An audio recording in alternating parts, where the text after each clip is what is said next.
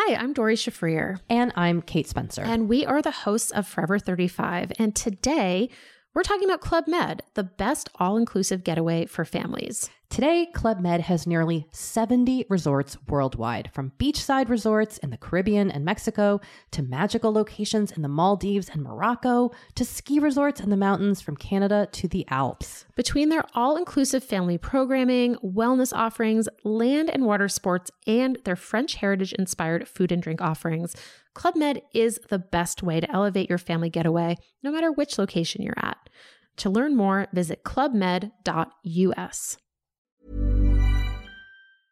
tous les jeux du développeur direct Xbox, le PSVR 2 Mouif, un DualSense Edge Mouif, un Forspoken Mouif.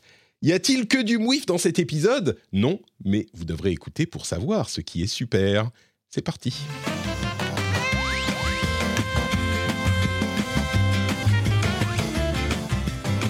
Et ce qui est super, je vais pas faire durer le suspense, c'est Trinity qui est là avec nous. Salut Trinity, Mouif bonjour, comment vas-tu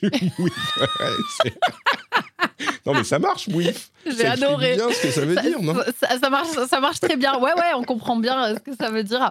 Oui, ben je suis là, euh, en pleine forme. Euh, franchement, très contente de vous retrouver, comme d'habitude. Merci à toi d'être là. On est dans l'épisode numéro 277. Je suis Patrick Béja. Nous sommes à la fin du mois de janvier 2023. Et je voudrais remercier les patriotes qui nous ont rejoints. Henri, JNC et Steph Sinalco, le producteur de l'épisode. Merci à vous trois. Vous êtes le lifeblood. Comment on dit le lifeblood Le sang de la vie de cet épisode? Tout, tout à coup, ça devient de l'eau. Vous êtes Le sang, le sang de la veine. Ouais, c'est ça. Vous êtes dans nos veines. Henri, Le sang de la JNC. veine. Bon, merci, merci à euh, vous tous de soutenir l'émission. Je, vous êtes dans mon cœur. Voilà, on va dire ça comme ça plutôt. Vous êtes Voilà, dans mon cœur. c'est très joli. Le, le- le French journaliste Cassim va peut-être nous rejoindre en cours d'émission euh, pour nous parler notamment du euh, DualSense Edge qu'il a, qu'il a testé. Je dis mouif, mais peut-être que je suis un petit peu sévère, on verra. Mais entre-temps, on a plein de choses dont on doit discuter. Et avant de se lancer dans les grosses news de l'émission, je voudrais euh, simplement te demander, enfin te demander à toi, euh, Trinity, comment tu vas Parce que tu reviens quand même de quelques jours euh, au Caire et ça avait l'air Oui. d'être un peu la course hein, pour, ton, pour tes lives de la Ouais, ouais, ouais. C'était. euh, bah, moi, je, je vais très bien. J'ai passé une semaine en Égypte, au Caire plus précisément, toute seule. Euh, donc autant te dire qu'avant de partir, tout le monde m'a bien fait peur avant Ouais. que je parte. mais que t'es complètement malade, Trini. Mais comment ça, tu pars toute seule au Caire? Et j'ai passé une semaine extraordinaire. Franchement, c'était Ouais. euh, c'était génial. Euh, une semaine qui, je, je l'espère pour, mon- pour les gens et pour moi, ont vraiment cassé les préjugés qu'on peut avoir. Euh, c'était génial. Alors ouais, c'était plein de bruit parce qu'on allait au souk, euh, ça klaxonnait dans tous les sens et, et comme je sais- disais, Pardon, pardon, juste moi, pour, Non, non, pour- par rapport à ça, je suis tombé sur ton stream à un moment euh, et, et j'ai regardé deux secondes et je me suis dit, mais je savais pas que tu allais au Caire. Je me suis dit, mais, mais attends, elle est au Moyen-Orient là. Elle est, elle est... Enfin, pour ceux qui savent pas, euh, moi je suis né au Liban et j'ai passé beaucoup de temps euh, au Liban. pour- Enfin, beaucoup de temps. J'ai passé un certain temps dans, dans ma vie au Liban.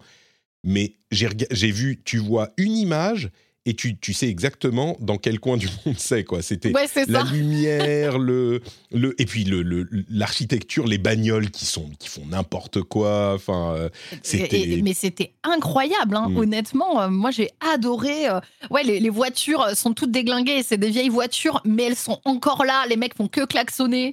ça crie dans tous les sens. Mais honnêtement, je m'y suis trop faite. C'est-à-dire qu'au bout Ouais. de. Sais, le premier jour, t'arrives, c'est c'est pas facile. Et au bout de deux jours. Mais c'était trop bien, je me suis fait des amis, non mais vraiment, mais incroyable, des, des gens que j'ai rencontrés dans la rue, avec qui ensuite j'ai passé l'après-midi, je suis allée manger chez eux. Non mais c'était vraiment euh, même, t'es- surréaliste. t'es un, peu- t'es un peu courageuse quand même. Carrément, aller chez des gens, manger, euh, que tu rencontres dans la rue au Caire. Je comprends Ouais. que. D'accord. Bah, les gens, euh, en fait, moi, je fais. euh, en gros, j'ai quand même. Je, je me fie beaucoup à mon instinct. Mon instinct m'a très peu trompée à l'heure actuelle. Donc, je suis Mhm. pas inconsciente. Tu vois, quand je voyage, quand il y a quelque chose que je ne sens pas, euh, bah en fait, euh, je, je, je quitte ouais. la situation. On va dire ça comme ça, tu vois. Donc je- c'est arrivé. hein. Il y a eu des moments où j'ai pas senti Tu certaines dit, personnes. ouais, je non, là, suis- je vais. Ok, merci, Voilà. au revoir, bonne journée. Exact- exactement, c'est ça. Et puis ils insistent beaucoup, tu vois. Et moi, je suis là. Non, non, mais en fait, je veux aller par là-bas.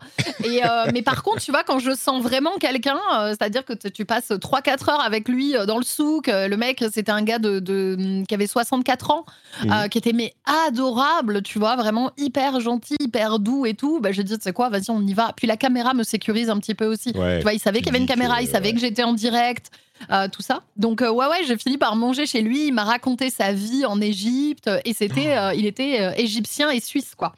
Ah oui, d'accord. Ouais. Super Incroyable. intéressant en plus. Et en plus, bon, je- moi aussi, du coup, je, je raconte, euh, je raconte un peu ma vie. Ma mère est née en Égypte. Et euh, Ah, incroyable. elle est née en Égypte et du coup, elle a vécu la révolution. Euh, elle, est- 2011, elle, elle a ouais. fui. Pardon? En 2011, non C'est ça, je crois. Non, non, non, moi je te dis, là, elle est née, euh, je- ma mère, elle est un petit peu plus. Je, je te parle de la révolution avec Nasser, c'était les années 50. Ah, Donc, Ah, d'accord, l'autre, l'autre ah oui, oui, non, mais là, pas, je te parle pas, oui, elle a vécu la révolution quand elle était toute, toute, toute jeune, tu vois. Et, euh, Ouais. Mais c'était carrément euh, la fuite de l'Égypte avec les immeubles en feu, enfin bon, bref. Mais euh, oui, l'Égypte, c'est intéressant, quoi. Ouais, ouais, c'était super. Mais donc, c'est cool, ça s'est du coup euh, très bien passé, ton voyage en Égypte. Et je, suis, je suis bien content que euh, tu nous sois revenu en une pièce. Non, n'alimentons pas ces préjugés. Euh, je suis bien content que tu nous sois revenu pour qu'on puisse parler de jeux vidéo dans le rendez-vous jeu. Oui. Exactement. Euh, voilà, j'adore. Moi, c'est mon, c'est mon, mon- mon moment où je me remets dans toute l'actualité du jeu vidéo. Euh, et j'étais contente hein, de retrouver, euh, tu vois, hier mon PC, de jouer, etc. Tu sais, quand tu pars loin comme ça et que t'es dépaysé, et ben quand tu reviens et que tu joues, t'es content. Et je suis tout à fait d'accord.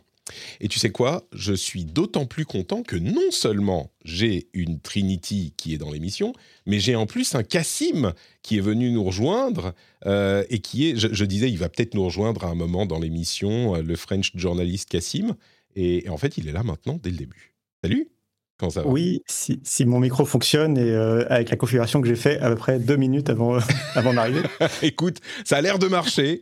Euh, ça a l'air de marcher. On va pas trop C'est à en chaque parler fois pour ça, euh. Cassim, euh, c'est vraiment l'envoyé spécial. Tu sais, à chaque fois, il est là. Alors oui, euh, là, euh, je suis dans un toilette d'aéroport, mais j'ai des infos croustillantes à vous donner. euh, donc, j'ai pris mon téléphone euh, avec un petit micro Branché à à une côté. euh, ouais, c'est ça. C'est ça. branché sur les fils électriques euh, que j'ai débranchés du, du, du ca- de, de la lumière euh, du plafond. Non, il est dans les bureaux, tout va bien. Euh, bah merci d'être avec nous, Cassim. Euh, du coup, bah, comme en plus on va parler de, de Microsoft euh, et tu as testé le DualSense, on va avoir de quoi, de quoi discuter.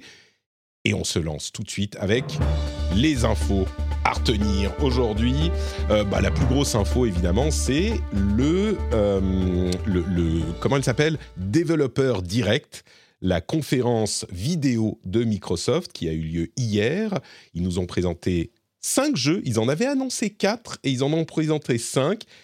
Un petit peu dangereux ce genre d'exercice parce, que- du coup, euh, on va plus leur faire confiance. Quand on nous dit non, non, on va pas parler de tel ou tel truc, on va dire mais attends, la dernière fois, ils ont. comme- Bon, là, ça va, c'était un petit jeu qui est déjà dispo d'ailleurs, on, vous en- on vous en dira quelques mots.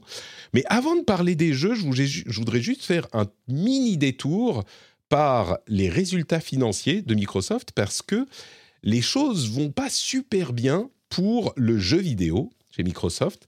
La division Xbox perd de... Enfin, perd, non.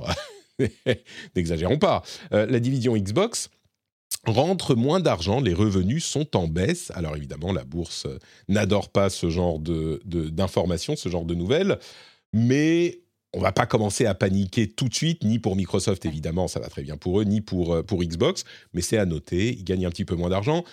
Vu, euh, ce- vu leur année et les derniers mois, bon, bah, ils n'ont pas eu de gros trucs euh, éclatants, explosifs, donc c'est pas très surprenant. Pardon Trinity? Oui, non, puis surtout, j'allais dire, est-ce que c'est pas un petit peu, euh, un petit peu général finalement, à part sur des, des- très gros cartons, euh, je dis n'importe quoi, euh, comme Elden Ring ou quoi, mais, mais est-ce que c'est pas un petit peu général cette baisse Moi, en tout cas, pour en parler un petit peu autour de moi, je connaissant certaines personnes un peu dans l'industrie, ils ressentent une nette baisse en fait des achats de jeux. Le jeu peut être parfois très bon. Euh, et pourtant, ils n'ont pas les résultats euh, parfois escomptés, euh, tout simplement parce que les gens ont moins de sous, en fait, comme on, en a- on en a déjà parlé. En ce moment, c'est un petit peu plus compliqué. Donc je me dis, que est-ce que c'est vraiment Microsoft chez- ou est-ce que c'est. Ouais, c'est Je un crois peu que plus c'est plus présent, présent chez. Microsoft, ouais. C'est un petit peu, alors, à moins que Cassim ne me contredise. Euh, enfin, chez Microsoft, chez Xbox spécifiquement, Ouais, ouais. euh, qui, qui, est, euh, Bah. qui est moins en super forme, mais peut-être que je me trompe. Ouais, il y, a- il y a plusieurs éléments. Euh, bah déjà, oui, effectivement, il y a la- il y a- c'est sûr qu'il y a l'inflation et le fait que les gens ont moins d'argent, euh, ça aide pas, hein, c'est sûr. Ouais. Euh, après, t'as pas rappelé que c'était le. Là, on parle du trimestre quand même de fin d'année, donc c'est le trimestre le plus fait. important pour Xbox et pour la branche grand public de Microsoft. C'est quand même euh, le moment où il faut faire de l'argent. Euh, c'est les fêtes de fin d'année et il se trouve que c'est la, c'est aussi la. Donc c'est, il y a le contexte, mais il y a aussi la faute de Xbox où ils n'ont pas eu de gros jeux euh, sur ce trimestre. En face, il y avait Pokémon, il y avait God of War, euh, donc euh, Mhm. plus compliqué. Et puis, euh, il y a aussi le fait que bah, c'est une période de promo et Microsoft a tendance à être plus agressif que les autres, je trouve, sur les promos, notamment sur les ventes de consoles. Euh, la Xbox Series S, elle était quand même vachement euh, soldée. euh, on pouvait la trouver à 200, 250 euros euh, au lieu de 300 euh, pour une console qui est déjà euh, pas très chère à la base.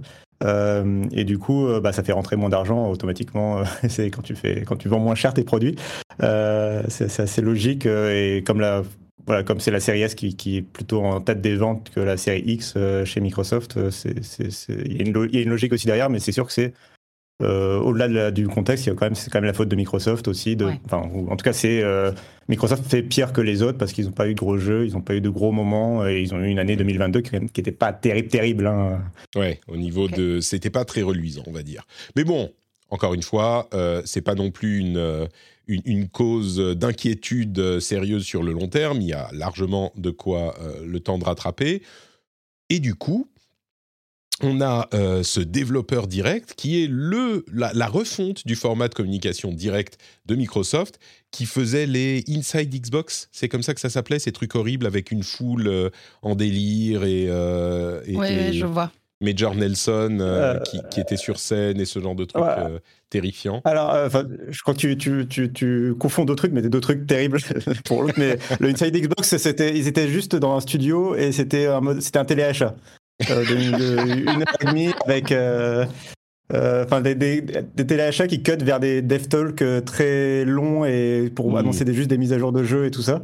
Euh, toi, ce dont tu penses, je crois que ce, ce à quoi tu fais référence, c'était les XO, c'est leur grande conférence un peu de, de fans euh, de fin d'année euh, qu'ils ont fait quelques années. Euh, genre XO19, XO20, XO18, je sais pas selon le numéro de l'année. Inside Xbox qui était bon. Enfin, tu, tu sais C'est possible. En tout cas, C'est mieux. euh, en tout cas, bah, en tout cas, quoi qu'il arrive, la conclusion c'était que Xbox a jamais réussi à faire un format crédible en dehors de leur événement de l'E3 qui est quand même souvent plutôt bon. Enfin, en Ouais. tout cas, ils, ils arrivent à, ils arrivent à en faire quelque chose de leur conférence de juin. Par contre, le reste de l'année, euh, c'était compliqué quand même pour eux en termes de communication jusque-là. Et du coup, nouveau format, Xbox Insider, qui est euh, plus concis, plus euh, ramassé, et qui est censé du coup reprendre l'idée initiée par Nintendo, évidemment, du Nintendo Direct, à la sauce Microsoft. Et quelle forme ça a pris? Eh ben, c'était la présentation de euh, initialement quatre jeux prévus et ils en ont fait un euh, en plus en bonus avec des discussions avec les développeurs euh, très courtes, enfin des discussions, des présentations de développeurs très courtes, et puis un petit peu de gameplay. En gros, on a passé, allez, 5-6 minutes par jeu. Il y en avait peut-être un qui était un petit peu plus long au milieu euh, et un plus long à la fin, mais on a, le tout était plié en euh, 45 minutes, quoi. Donc c'est beaucoup plus ramassé, et puis surtout, euh, c'était, je trouve, euh, beaucoup plus lisible. Il y a peut-être des choses à affiner encore, mais je trouve que le format a, pas mal fonctionné. On, on pourra en parler à la fin, mais s'il y, s'il y avait eu des jeux... euh, alors, je vais le formuler différemment. Si les jeux vous intéressent les jeux présentés vous intéressent particulièrement, bah, ce format est très cool. Si les jeux vous intéressent moins, bah c'est peut-être un petit peu moins, euh, un petit peu moins, euh, comment dire, euh, attrayant.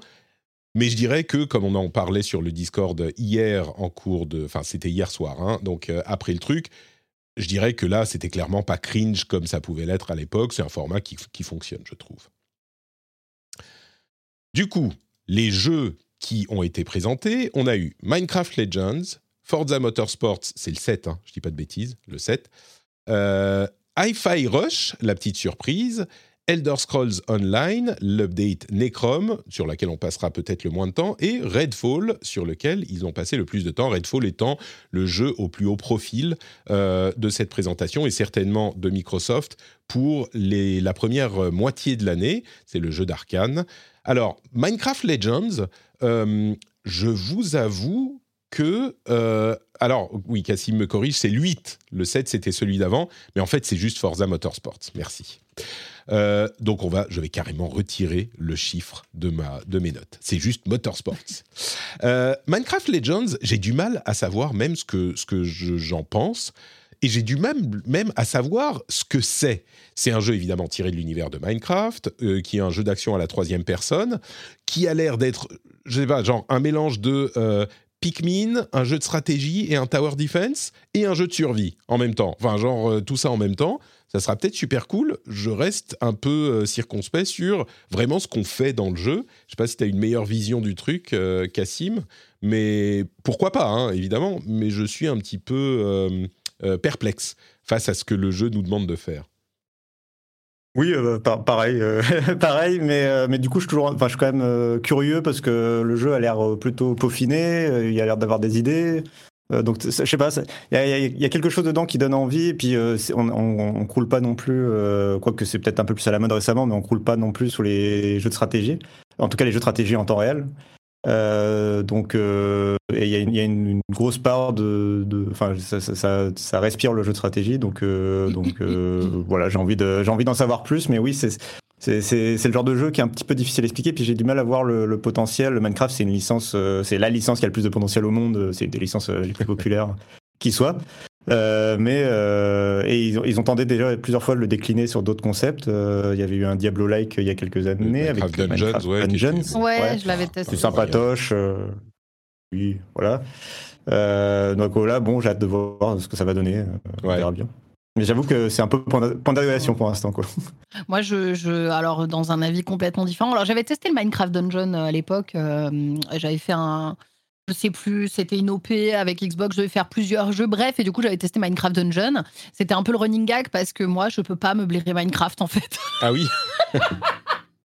Et en fait, je sais pas, je, je, je, je n'en peux plus de ce jeu. Genre, je le vois partout. Je suis désolée, je vais me faire jeter des cailloux. Euh, désolée à tous les gens qui adorent ce jeu. hein.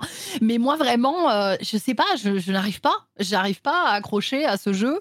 Euh, le, le- même celui, on va dire, le, le généraliste, classique, quoi, quoi. le- hein. ouais, le voilà, le classique, etc. Et pourtant, tout le monde me dit, Trini, c'est la nuit, survie. zombies.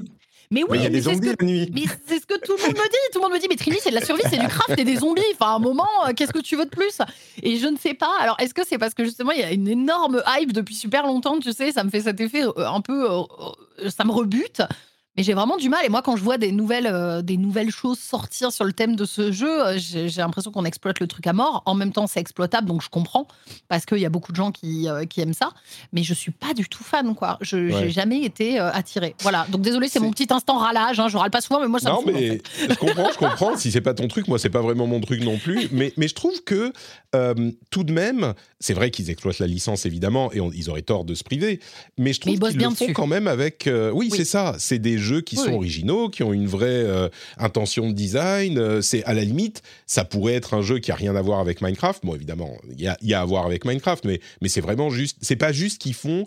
euh, je sais pas comment comment le, ils auraient pu faire euh, une exploitation vraiment paresseuse de Minecraft. oui, Là, c'est pas paresseux, Non. quoi. Donc, euh, Je bon, suis d'accord. Je écoutez, suis d'accord. Soyons pas de mauvais. Je suis pas de mauvaise foi. J'ai l'impression qu'ils exploitent bien leur truc, c'est ça. etc. Mais c'est juste que moi, je- j'en peux plus de Minecraft. En fait. j'en peux plus.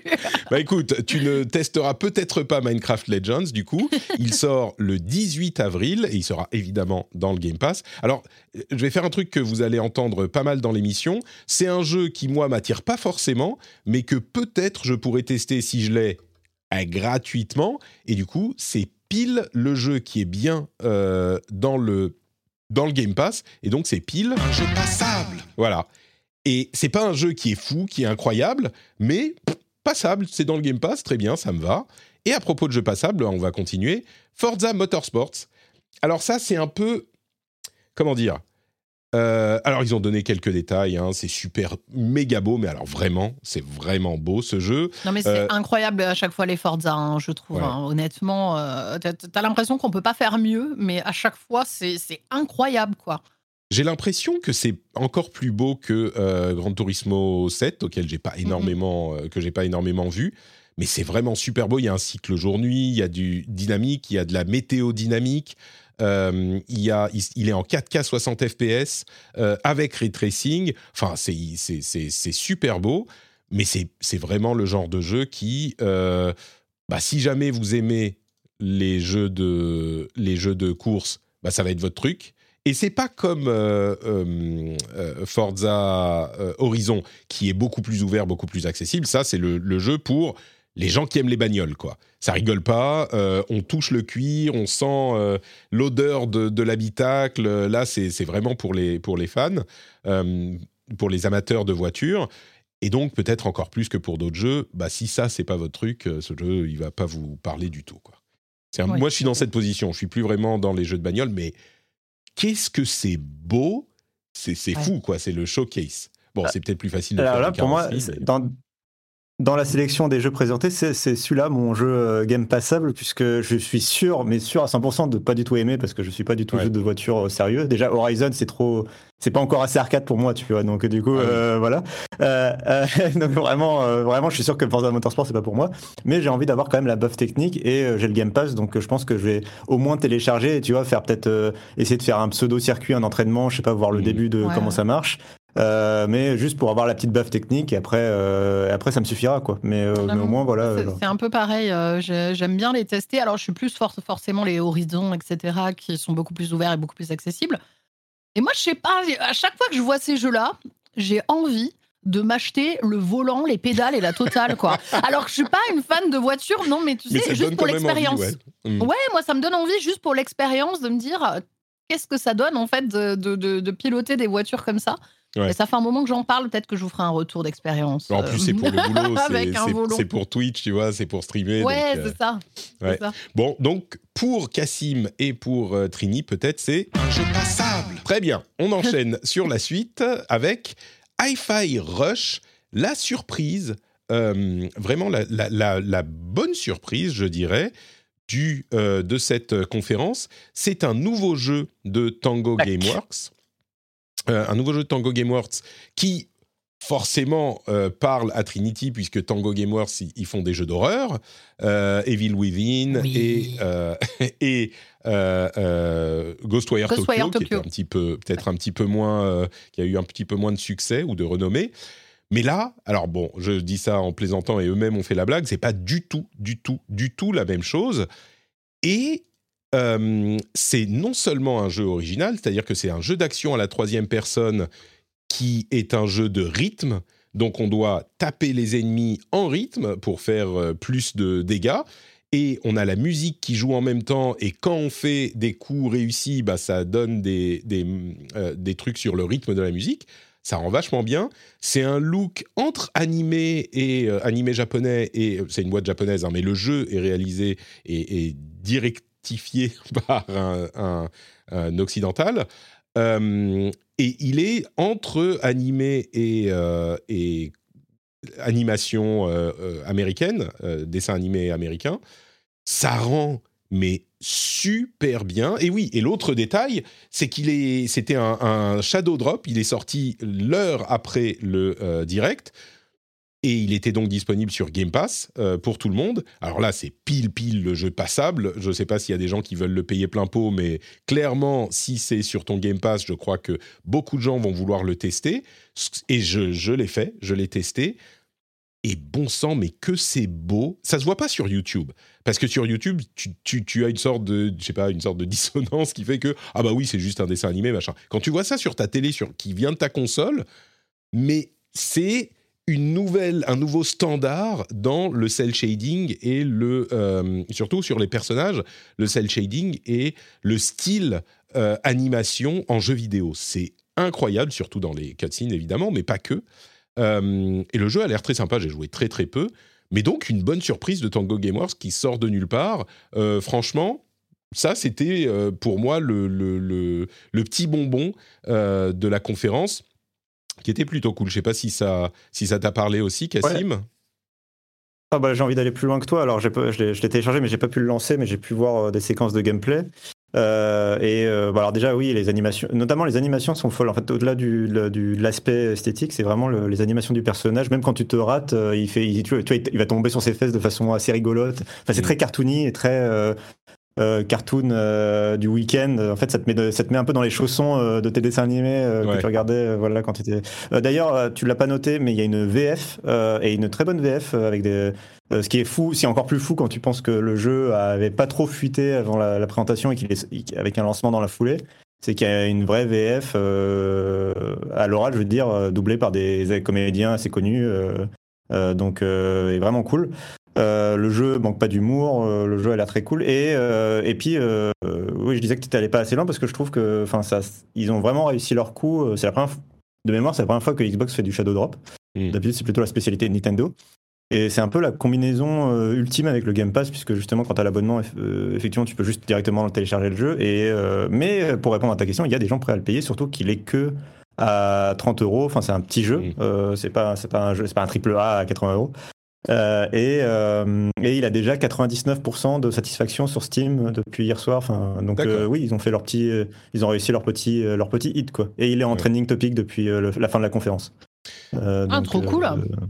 C'est c'est vraiment Donc, une. euh, Et, et enfin, je sais qu'on on insiste beaucoup sur l'histoire des graphismes et des animations, tout ça, mais euh, même quand tu, tu vois le début du jeu, enfin, c'est même pas juste le début du jeu, le style, genre c'est drôle, les animations, tu sens l'influence japonaise euh, avec le style qui est un petit peu cartoon, mais les animations sont drôles, les, visages sont marrants, le personnage est rigolo, qui se prend pour une rockstar dans ce monde un petit peu bizarre avec des robots. Oui, parce qu'on n'a même pas parlé. C'est un petit peu un monde, euh, je sais pas, cyberpunk dystopique, mais version acidulée, colorée, euh, marrante, quoi, de comics, de- pas de comics, mais de, oui, de cartoon. Euh, donc c'est futuriste où les, les, on, met des pièces de robots sur les gens pour remplacer leurs membres, ce genre de truc.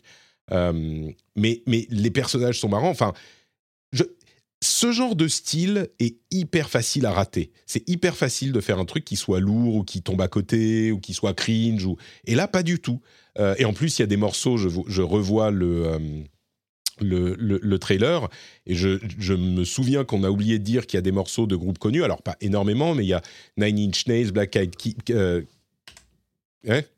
Nine Inch Nails, c'est gros hein, quand même. euh, Prodigy, etc. Donc, bon, ah ouais. euh, voilà, il y en a quelques-uns, hein, c'est genre 5-6 groupes.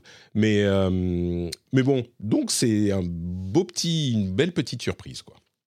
Et puis, euh, euh, un dernier point sur le fait qu'aussi que euh, bah, Microsoft a laissé vivre le projet. Enfin, je trouve que ça aurait été facile d'être cynique et de forcer euh, Tango à, à produire en masse du jeu d'horreur à la, à la chaîne. Mm. On aurait pu, voilà, ça aurait pu être la- une décision. Et bon, il- il- avec Pentiment, avec Grounded et avec celui-là, on voit qu'ils arrivent quand même, à- pour l'instant, je trouve, à laisser vivre des, des plus petits projets pour leurs équipes.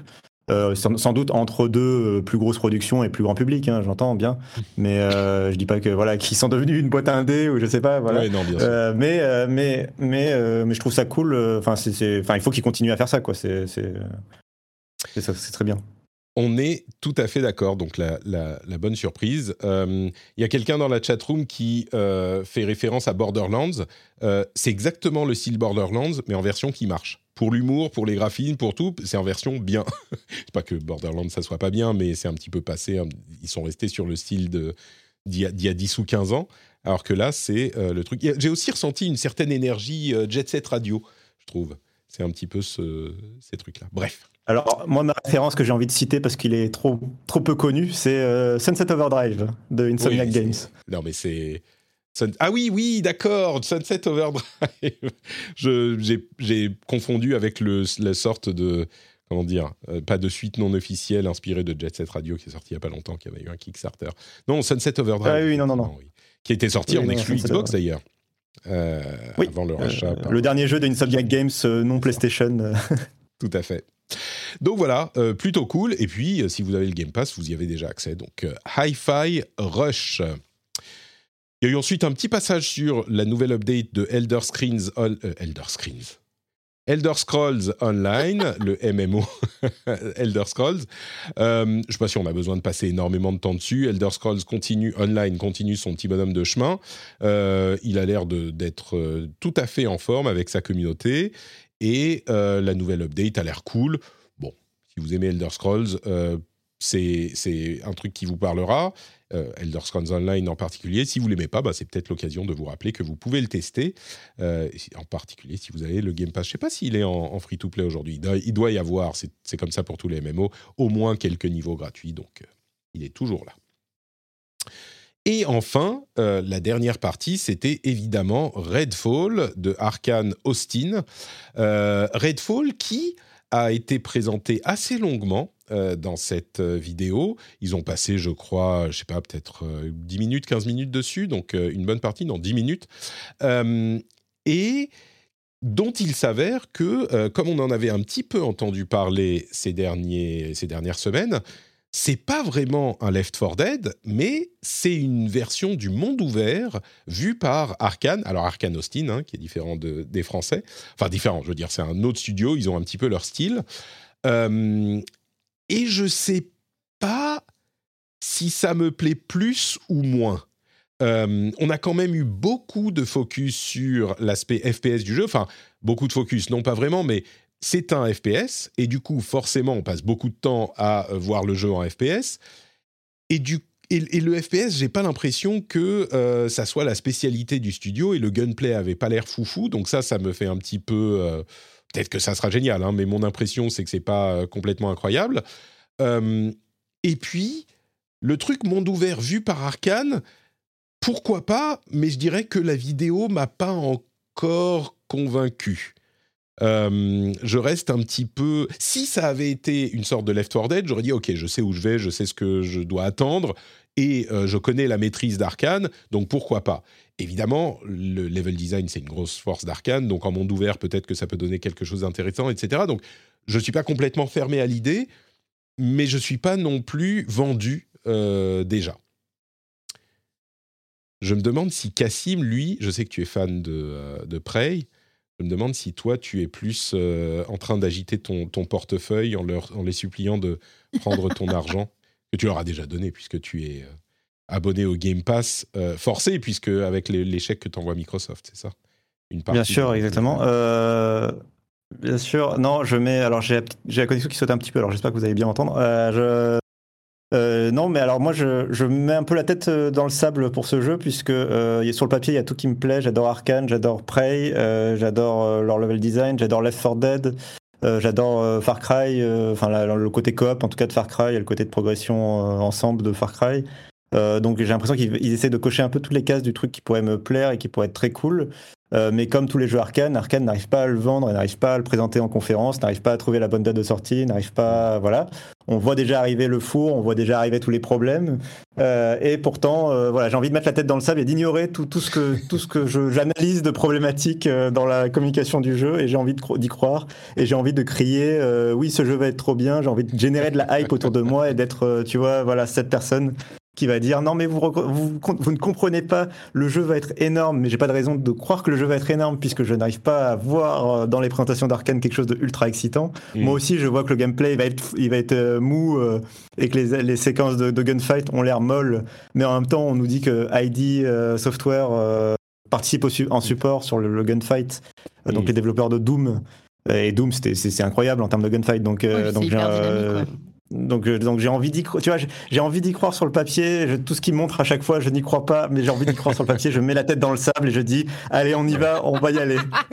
Écoute, je trouve que tu es, même un petit peu plus négatif que moi. Euh, je crois qu'il y a, enfin, je dirais qu'avec Arkane, on n'est clairement pas à l'abri d'une bonne surprise. Ils ont, je crois qu'ils ont jamais fait un mauvais jeu. C'est juste que c'est des jeux qui sont pas pour tout le monde et qui ont des qualités immenses, mais qui sont, qui, sont difficiles à, à appréhender. Euh, à voir, hein, peut-être que là, ça, ça, donnera quelque chose de plus, facile. Patrick, Patrick il, sort une, il sort une semaine avant Zelda. ah oui, alors les dates, les dates effectivement, il sort le 2 mai, euh, Redfall. J'ai pas mentionné euh, la date pour euh, Forza Motorsport. Je sais plus quand c'est. C'est pas en mai aussi? J'ai oublié. Il n'y a, pas de date. C'est officiellement, c'est 2023.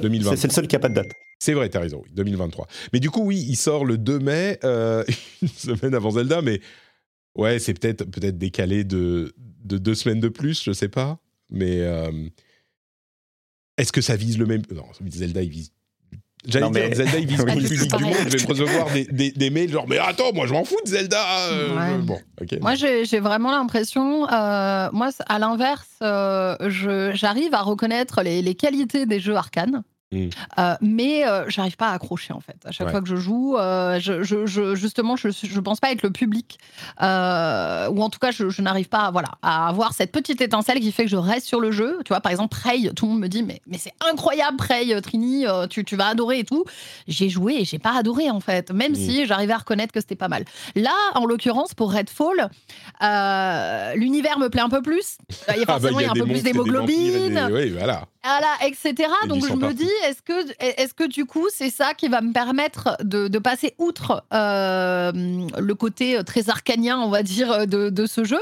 Peut-être. Donc je suis un peu de l'avis de Cassim. euh, J'attends de voir parce qu'en fait, il y a plein de choses qui me hype, tu vois, dans l'univers. Moi, j'aime beaucoup quand voilà, quand l'univers me transporte, il faut vraiment que l'univers me plaise. Et là, bah voilà, c'est un peu vampire, c'est un peu sombre et tout. J'aime beaucoup la voilà, la colorimétrie, la luminosité du jeu, etc. Enfin bref, tout, tout ce que j'aime. Mais quand je regarde, franchement, je sais pas en fait si je vais aimer ou pas. Euh, il faut vraiment que je l'ai en main, à mon avis, et au bout de trois heures de jeu, je saurai en fait si, euh, si c'est pour moi ou pas du tout, quoi. Bah, on on l'a pas reprécisé, hein, mais on en parle depuis un moment. Donc, euh, je le, je le, je, je pense, j'allais pas en parler très longuement, mais c'est effectivement un jeu euh, dans une ville, la ville de Redfall, euh, envahie par des zombies. Et il y a différentes zones, donc c'est en monde ouvert et on peut aussi y jouer en coop, comme on disait, ça, ça faisait penser à, à Left 4 Dead, donc euh, c'est pas surprenant. Euh, le, design des niveaux bah, a l'air euh, vraiment intéressant, etc., etc. Un truc que j'ai pas mentionné, il a l'air d'y avoir des objets avec des niveaux et des stats. Je sais pas si c'est, enfin moi ça me dérange pas, mais je sais pas si c'est ce que j'attendais du jeu, donc c'est encore un truc. Ah mais qu'est-ce que ça va donner Bon, il y a plein de points d'interrogation, mais vous savez quoi? Il sera inclus dans le Game Pass, donc on peut le tester sans avoir à payer en plus. Et du coup, pour moi, bah pourquoi pas Je vais le télécharger, je vais le tester, et donc c'est exactement un jeu passable. Je vous ai dit que vous alliez l'entendre. D'ailleurs, euh, petit point sur le petit point prix, puisque tu l'abordes, euh, c'est le premier jeu de Microsoft à être en précommande à 80 euros, euh, le nouveau prix des jeux first Mhm. party Xbox. Euh, comme c'est le premier jeu AAA dans le prévu, voilà, c'est le premier jeu de, à être concerné. Exactement. Ouais, 80 euros. C'est, tu vois, tu m'aurais dit, euh, ouais, c'est d'ailleurs euh, question prix, euh, c'est un jeu qui va être à 40 euros, donc pourquoi pas Ça m'aurait pas surpris, tu vois. Le vendre à 80 euros, c'est un, comment dire, un statement. C'est genre, c'est notre gros triple A, nos jeux incroyables, et peut-être qu'il sera incroyable, hein, mais c'est les jeux que vous voulez payer, vendre un rein pour, pour acheter. Et du coup, ça pose un petit peu la question, au-delà de cette présentation, bon, il y a eu plein de jeux passables, on n'a toujours pas, c'est la question qui devient éternelle avec Microsoft, on n'a toujours pas un gros triple A blockbuster euh, qui déchire tout. Et oui, il y a Starfall qui arrive, mais je continue à être inquiet pour celui-là. Bon, la question reste, quoi. À quand un blockbuster? La question reste, je trouve. Euh, Est-ce que tu souscris aux théories, euh, Cassim, qui voudraient que Microsoft présente volontairement que des jeux moins hypants euh, pour ne pas se faire euh, alpaguer par les commissions euh, anti-concurrentes. Genre, ah bah regardez, vous avez déjà des trucs fous. Euh, je- J'y crois pas, Ça me paraît, ça me paraît un non, peu- ça, très bien. ça me paraît être une stratégie beaucoup trop intelligente pour qu'il y ait juste un problème de gestion de calendrier. Très bien, très bien. Bon, ben voilà pour cette présentation de Microsoft. On parlera dans un instant tout à l'heure, euh, dans les news rapides, de la suite des euh, actions contre Microsoft pour son rachat d'Activision Blizzard. Mais entre-temps, il y a le PSVR 2 qui a, de manière assez inattendue, euh, reçu la confirmation de plusieurs nouveaux jeux, enfin nouveaux jeux, pardon, faut que je précise ce que je dis. Euh, il y a des jeux de lancement qui ont été annoncés en plus de ceux qu'on connaissait déjà. Il y en avait, je sais pas, 10, 12.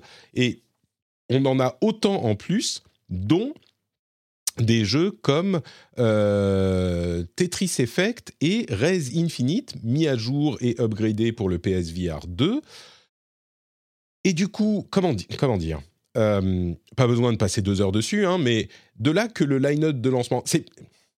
c'est pas que le line-up de lancement tout à coup devient ah ouais c'est top c'est super c'est que avant il était quand même un petit peu. euh, moi, j'avais écarquillé des yeux en voyant les line-up de lancement en disant mais ils ont mis que ça, mais qu'est-ce que qu'est-ce qu'ils font?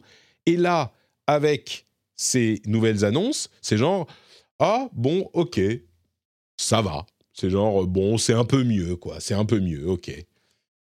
Je suis pas. Alors, on a eu la confirmation que Gran Turismo euh, 7 est, euh, est entièrement jouable en VR, donc ça c'est cool.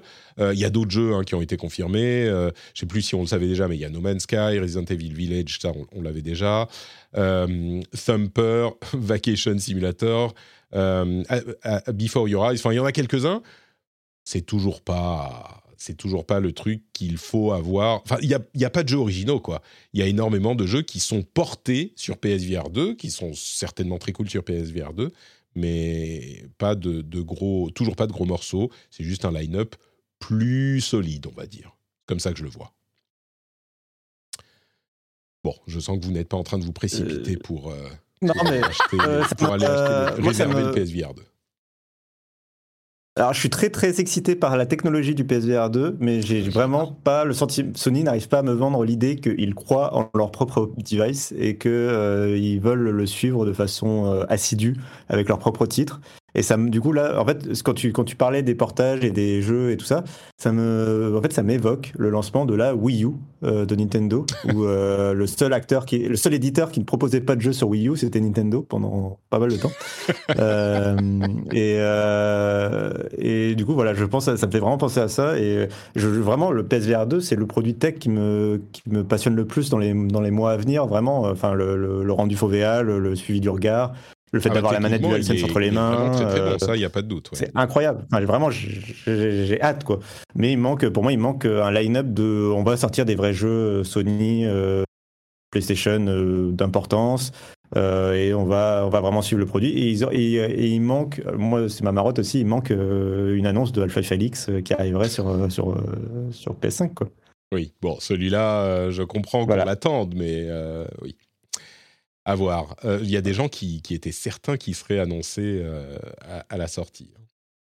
Euh, Après, pour tempérer, pour tempérer un peu mon propos, juste pour dire quand même que c'est quand même plein de bons jeux, même si c'est que des portages, c'est quand même plein de bons jeux et il y aura de quoi faire pour les fans de VR. Quoi. C'est juste, euh, Ah, c'est ça, le truc. pas ça qui fera décoller la VR, mais J'a- J'attends en fait, les, du- je parlais de mail tout à l'heure, j'attends les gens qui vont me dire Attends, de- moi, tu te rends pas compte les, des, des- des- de fans de VR qui sont déjà dans, dans le trip, qui vont me dire Attends, tu te rends pas compte, 13, euh, Tetris Effect Connected, d'ailleurs, t'en parlais. euh, oh, c'était quand en 2018 quand il est sorti sur. Non, c'était en 2020 quand il est sorti sur Xbox. Il, est fou, Tetris Effect Connected, et je suis sûr qu'en VR, ça sera super cool. Et bon, enfin. Oui, c'est pas des trucs qui vont convaincre euh, les gens. Parce que tu dis, c'est plein de bons jeux. Alors, il y a 30 jeux à la sortie, mais je regarde la liste là. Euh, je vois pas de jeux qui soient euh, des porte-étendards, quoi. Il y a Call of the Mountain qui, a l'air sympa, mais c'est plus une ça, a l'air d'être une démo. Tetris Effect, Res Infinite, euh, Gran Turismo 7, ok. Bon, enfin, la VR reste la VR. Désolé pour les fans de VR. Euh, et du coup, je vais être désolé pour les fans de DualSense Edge, euh, qui est la manette pro de euh, Sony, qui sera disponible, qui est, disponible, qui sera disponible très bientôt. On a les reviews euh, qui sont arrivées. C'est l'équivalent de la Xbox Elite euh, pour PlayStation. Clairement, ils ont été inspirés par cette manette euh, plus chère chez Xbox. Elle est à quoi? 180 euh, euros chez Xbox, 250 euros chez PlayStation.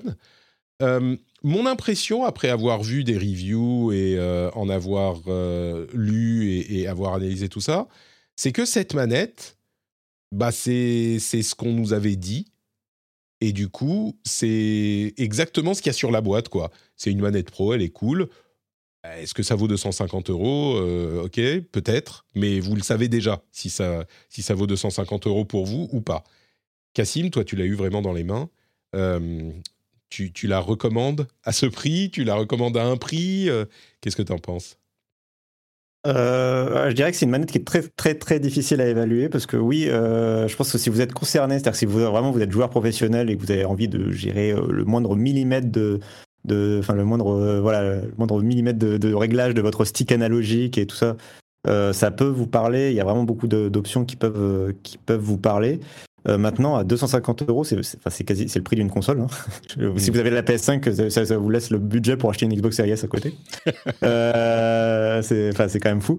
Euh, mais euh, et alors moi j'ai été déçu parce que pour le coup je pensais que à ce prix-là on allait se retrouver avec euh, moi je, voulais avoir l'iPhone de la manette de jeu, c'est-à-dire la, la, le- la manette qui coûte cher, mais où tu puisses dire ça coûte cher, mais il y a vraiment une, un bon en termes de finition, de qualité de fabrication, tu vois, des, des matériaux choisis, etc., euh, qui, qui justifient, euh, entre guillemets, le prix euh, un petit peu, même si tu sens qu'ils vont faire de la marge, euh, de voilà, ce côté-là, de c'est- haut de gamme, mais si tu as envie de te faire plaisir avec un produit ultra haut de gamme, bah, c'est genre la meilleure manette du marché. Ben, je suis pas, enfin, pour cette DualSense Edge, c'est pas du tout le résultat que moi j'ai eu.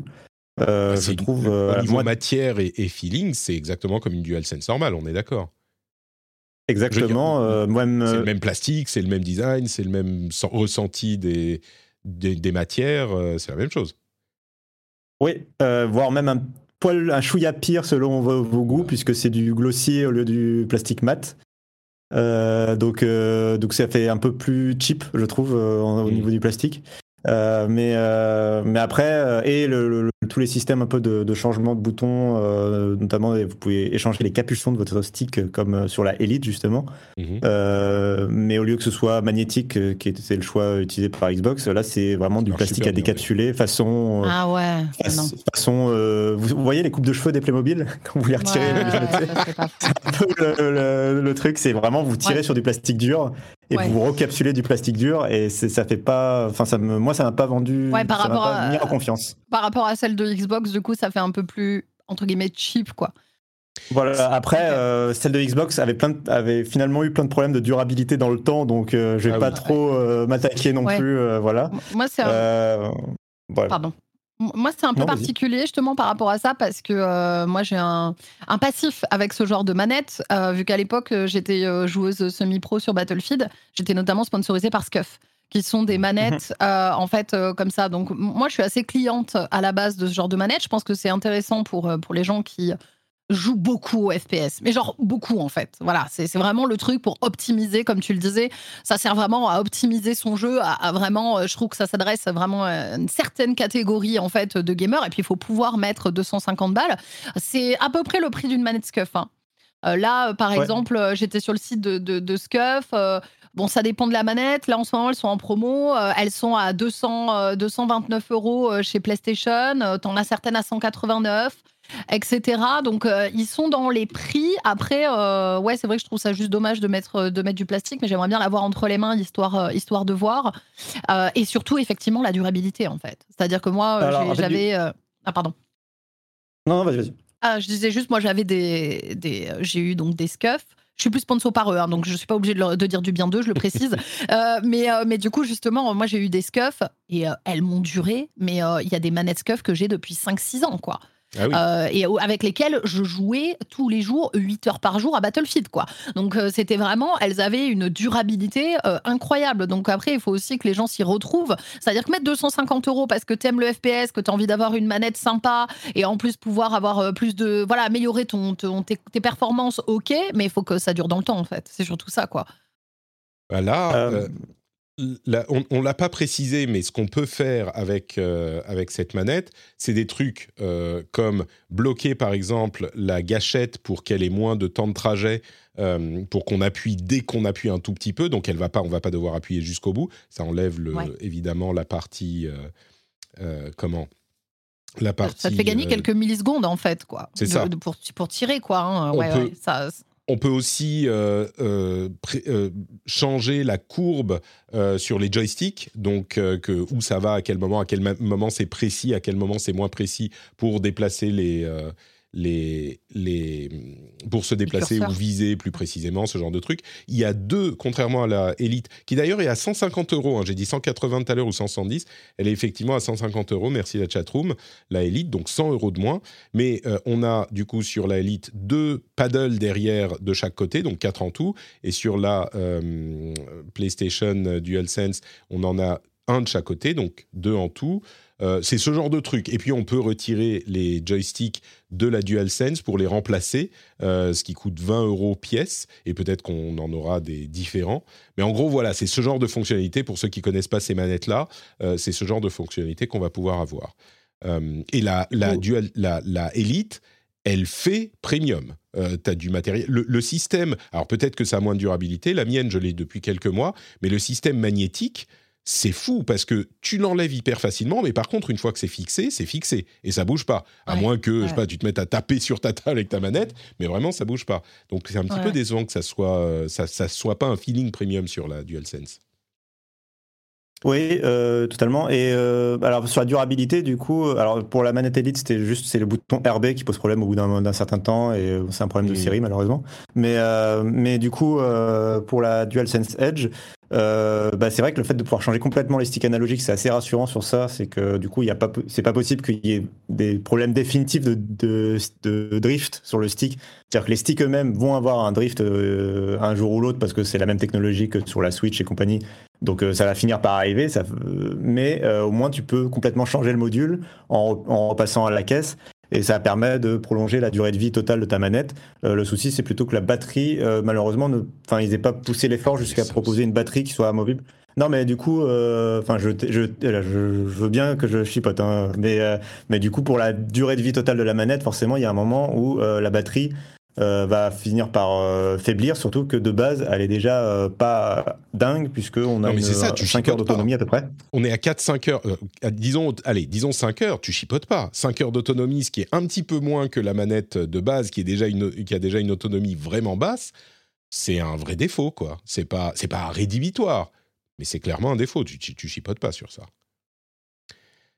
Mais, euh, mais voilà. Donc je voulais pour conclure, enfin pour euh, vraiment euh, bien expliquer, c'est juste que du coup c'est pas une manette grand public haut de gamme. Hmm. C'est vraiment une manette pro et une manette effectivement concurrente de, ce que peut faire Scuf.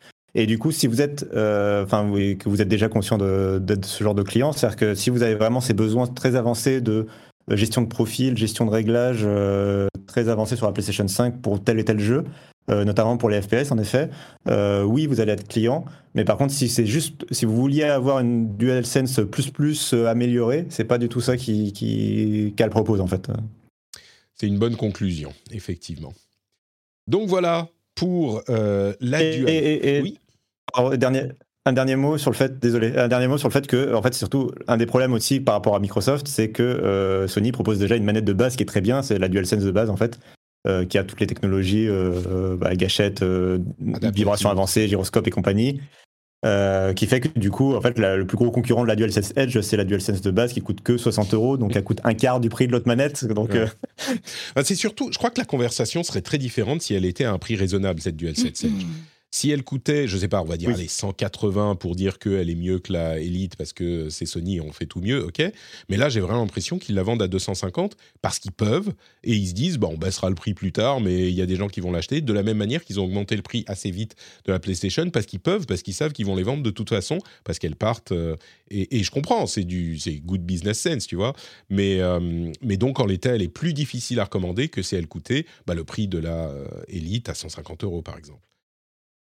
Mmh Et donc, voilà pour nos news importantes. On va passer au jeu auquel on joue en ce moment. Je vais juste vous rappeler que si vous aimez le contenu que nous produisons, j'allais dire le contenu de qualité, mais peut-être que je présume de la qualité de l'émission. Si vous aimez le contenu euh, de ces émissions, si vous aimez le rendez-vous jeu, tout simplement, vous pouvez aller sur Patreon pour soutenir le rendez-vous jeu. Que voudriez-vous de plus? Écoutez, on vient de vous convaincre de ne pas acheter de jeu parce que vous avez déjà tout dans le Game Pass. On vient de vous convaincre de ne pas acheter de PSVR 2 et de ne pas acheter de DualSense Edge. eh, moi je dis, ça vaut bien. il vous reste des sous là. bah oui, là il reste des sous, hein, clairement. Attends. Du coup, du coup, vous pouvez aller euh, sur patreon.com/slash rdvjeux et soutenir le rendez-vous jeu. Je, propose, hein, c'est l'une des options. Vous pouvez aussi aller euh, vous abonner, par exemple, à la chaîne Twitch de Trinity au hasard. Mais soutenir les créateurs, c'est euh, que vous appréciez, c'est toujours une bonne idée parce que c'est l'essentiel des revenus pour l'émission en tout cas. Donc, euh, si vous appréciez ce qu'on fait, eh ben, vous pouvez nous soutenir de cette manière. Quand vous rentrez chez vous, vous, vous mettez les clés dans le bol. On me dit aussi tout le monde n'a pas de bol. Donc peut-être que vous allez prendre votre café, ça fait glou-glou, et là vous dites ah glou-glou, et je vois mon café. Ah il faut que je pense à Patrick. Vite, allons sur patreon.com/slash rdvjeux pour soutenir l'émission. En plus, vous aurez des, des, bonus cool, comme par exemple les émissions sans pub, sans même ce petit laïus au milieu. Si je vous saoule là, bah, peut-être que euh, vous pourriez facilement faire disparaître cette, euh, cette petite partie en vous abonnant et en vous abonnant au flux privé. Euh, pour lequel vous aurez d'ailleurs euh, beaucoup de choses euh, en plus, comme des after-shows quand mes enfants sont pas malades. Bon, là, mes enfants sont malades, mais vous aurez aussi des after-shows, vous aurez des éditos, vous aurez une newsletter plus longue si vous aimez les news tech. Enfin, il y a plein de choses. Vous pouvez aller voir sur patreon.com/slash rdvjeux et décider si vous voulez vous abonner et soutenir le rendez-vous jeu et d'autres créateurs, par exemple. Il y en a plein sur Patreon. Merci à vous tous et à vous toutes. Hey, I'm Ryan Reynolds. At Mint Mobile, we like to do the opposite of what Big Wireless does. They charge you a lot, we charge you a little. So naturally, when they announced they'd be raising their prices due to inflation, we decided to deflate our prices due to not hating you. That's right. We're cutting the price of Mint Unlimited from $30 a month to just $15 a month. Give it a try at mintmobile.com slash switch. $45 upfront for three months plus taxes and fees. Promo for new customers for limited time. Unlimited more than 40 gigabytes per month. Slows. Full terms at mintmobile.com. Hey, everyone. I've been on the go recently Phoenix, Kansas City, Chicago. If you're like me and have a home but aren't always at home, you have an Airbnb. Hosting your home or a spare room is a very practical side hustle. If you live in a big game town, you can Airbnb your place for fans to stay in. Your home might be worth more than you think. Find out how much at airbnb.com/slash host. Et on passe à nos jeux du moment. Avec cette petite musique fort sympathique, on va commencer par Trinity. Euh, oui. Qu'est-ce que c'est que, que c'est quoi Icarus? Icarus, alors euh, oui, euh, ça c'est le jeu auquel je jouais euh, avant de partir en Égypte. Je suis tombée accro à ce jeu. Donc je suis désolée pour toutes les personnes qui vont avoir envie de l'acheter juste après avoir expliqué ce que c'est. Icarus, c'est un jeu de survie qui a été fait par Rocket Works, je ne sais pas comment le dire. c'est un jeu qui est sorti en décembre 2021. c'est un jeu qui, à sa sortie, a subi un énorme review bombing. Euh, car il était très mal opti, donc il ne faut pas se fier aux notes sur Steam. Hmm. Euh, c'est un jeu de survie, très complet. Euh, dans les mécaniques, vraiment les mécaniques qu'on attend un peu classiques d'un jeu de survie, il y a beaucoup de craft, c'est assez poussé, la construction, on doit gérer ses jauges de santé, de faim, etc. Mais euh, donc au niveau de l'histoire, euh, avant de, rentrer dans les détails et pourquoi ce jeu est génial, euh, au-delà d'être juste un simple jeu de survie, c'est un jeu qui traite un petit peu de la conquête des planètes. ça parle de terraforming, donc c'est plutôt dans un futur plus ou moins proche, d'accord? Et en fait, la on particularité, part dans notre vaisseau et on arrive sur une planète. Ouais, on l'a, on, vu là par exemple sur le live, on a, on a une espèce de capsule et on arrive sur une planète. La particularité, c'est qu'en fait, lorsque vous choisissez le mode histoire, parce qu'il y a aussi le mode euh, un peu free, un peu libre, où là, on va pouvoir explorer comme on veut, etc.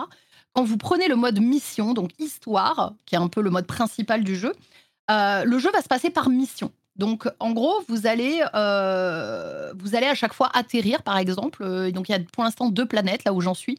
Vous allez atterrir sur un point de la carte. Les, apparemment, les cartes sont immenses et vous allez avoir une mission à faire avec un certain temps imparti de jours IRL pour faire cette mission. Et ah, vous allez avancer comme ça. Oui, c'est des jours IRL qui se mettent en marche que quand euh, vous êtes dans le jeu. Donc, par exemple, la première mission, il y avait 7 jours IRL pour faire la mission. Donc, ça te laisse le temps de faire euh, pas mal de choses, etc. Mais ça te laisse un petit temps imparti. Si tu as 7 jours IRL, c'est pas que tu le lances lundi, il faut avoir fini dimanche. C'est que tu peux te connecter 7 fois pour faire le truc, c'est ça? En fait, tu peux te connecter euh, l'équivalent de 7 jours entiers de jeu pour faire ta ah, mission. Ah, donc c'est pas IRL. Ah, 7 jours entiers, donc 24 heures x 7 Voilà. Faire la mission. Ah oui, d'accord, ok. Tu peux jouer Exactement, mais c'est que- 7 fois 24 heures. ok. Ouais, c'est à chaque fois un peu dur à, à expliquer, mais c'est en gros, c'est quand tu es dans le jeu par contre. Tu as 7 fois D'accord. 24 heures, mais que quand tu es dans le jeu pour faire cette mission. En tout cas, moi au début. Euh, donc il y a ces missions. Ces missions commencent un petit peu euh, bah, au début, euh, voilà, de façon assez simple pour pouvoir un petit peu prendre en main le jeu, pour commencer à débloquer aussi les arbres de, de compétences, les arbres de hum, mince, j'ai perdu le nom, mais De les arbres de connaissances, voilà, de talent, qui vont permettre en fait de débloquer, je dis n'importe quoi, euh, la torche, euh, tel truc, tel truc, et au fur et à mesure, euh, tu en as de plus en plus, et les paliers sont énormes.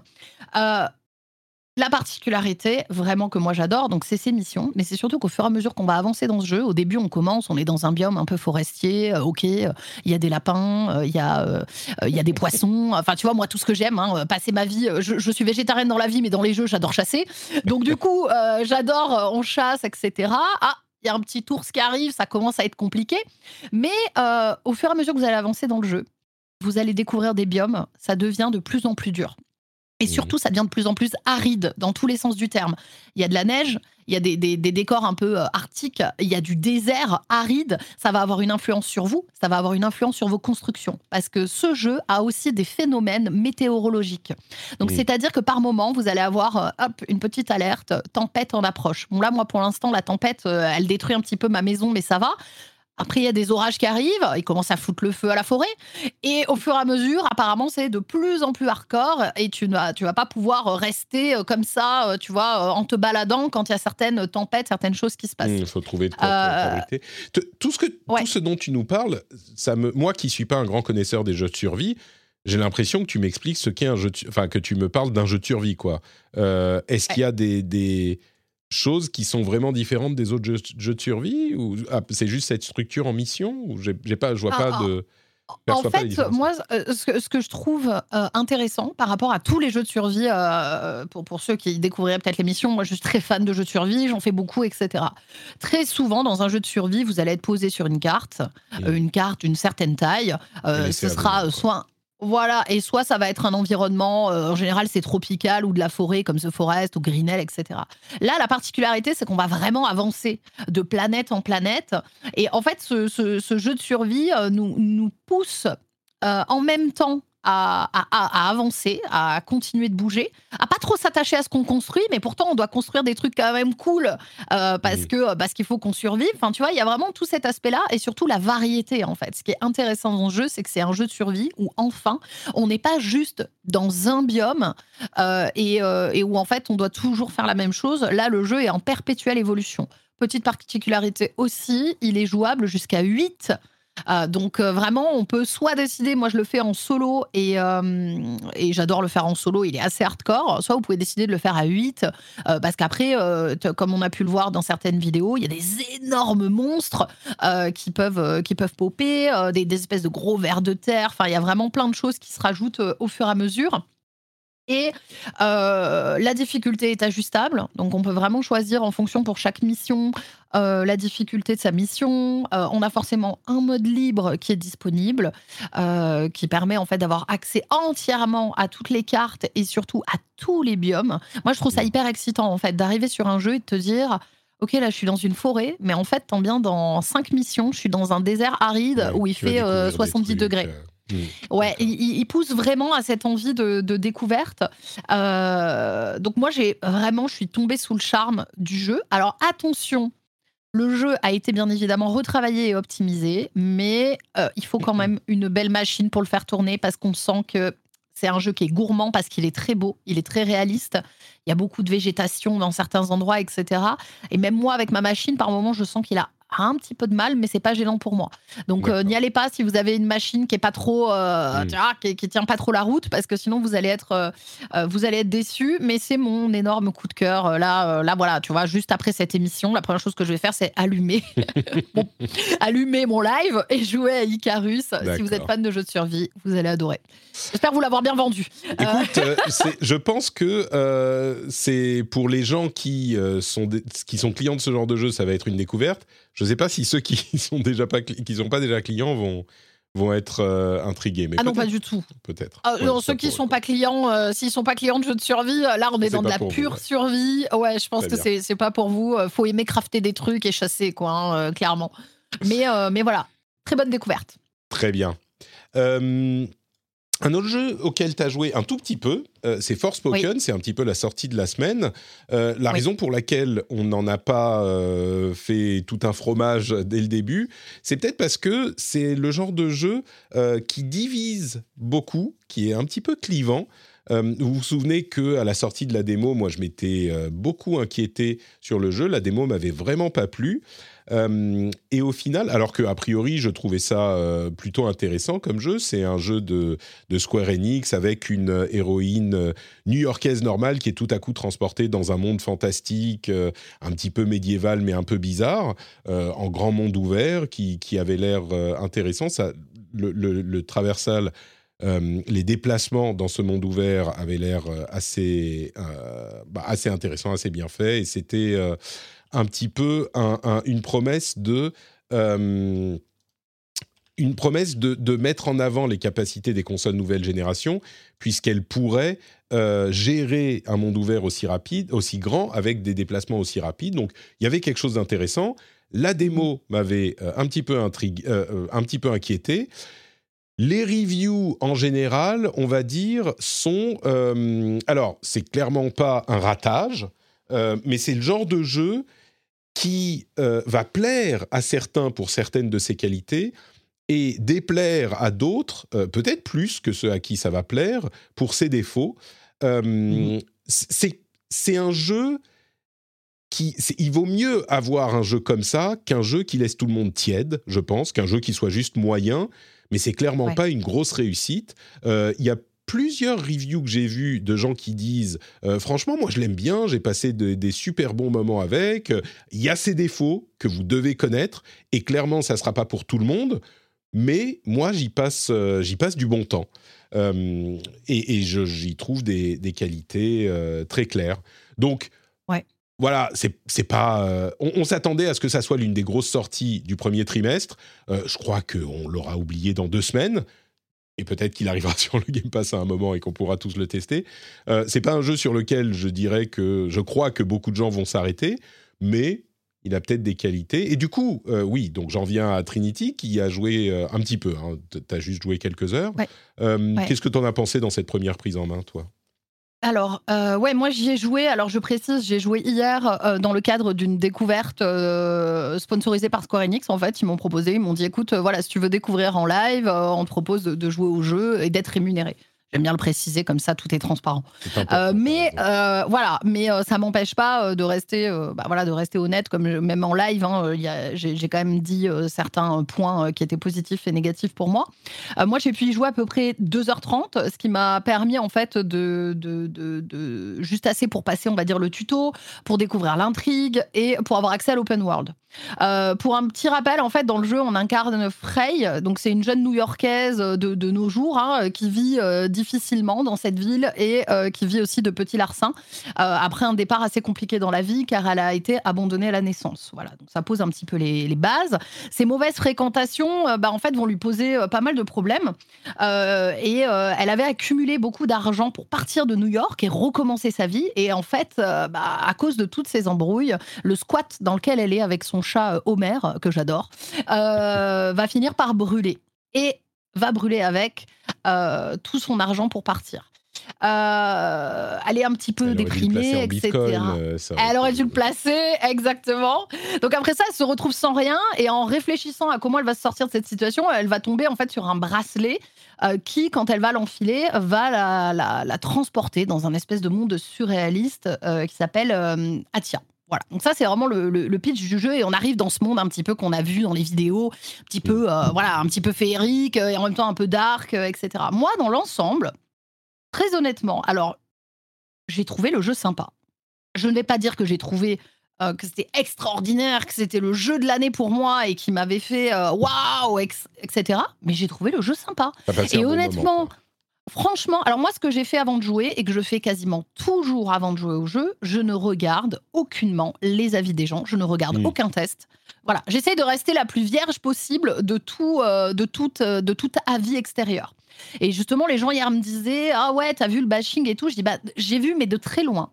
Et honnêtement, il y a des trucs que je ne comprends pas dans ce bashing. Par exemple, beaucoup de gens parlaient de la VF. Bon, après, on est sensible, on n'est pas sensible. Moi, j'ai pas trouvé la VF choquante, en fait. Enfin, personnellement, quand j'ai joué, ça m'a pas choqué. Il y a des jeux euh, qui sont beaucoup plus mal doublés que ça, euh, et je trouvais que c'était plutôt satisfaisant.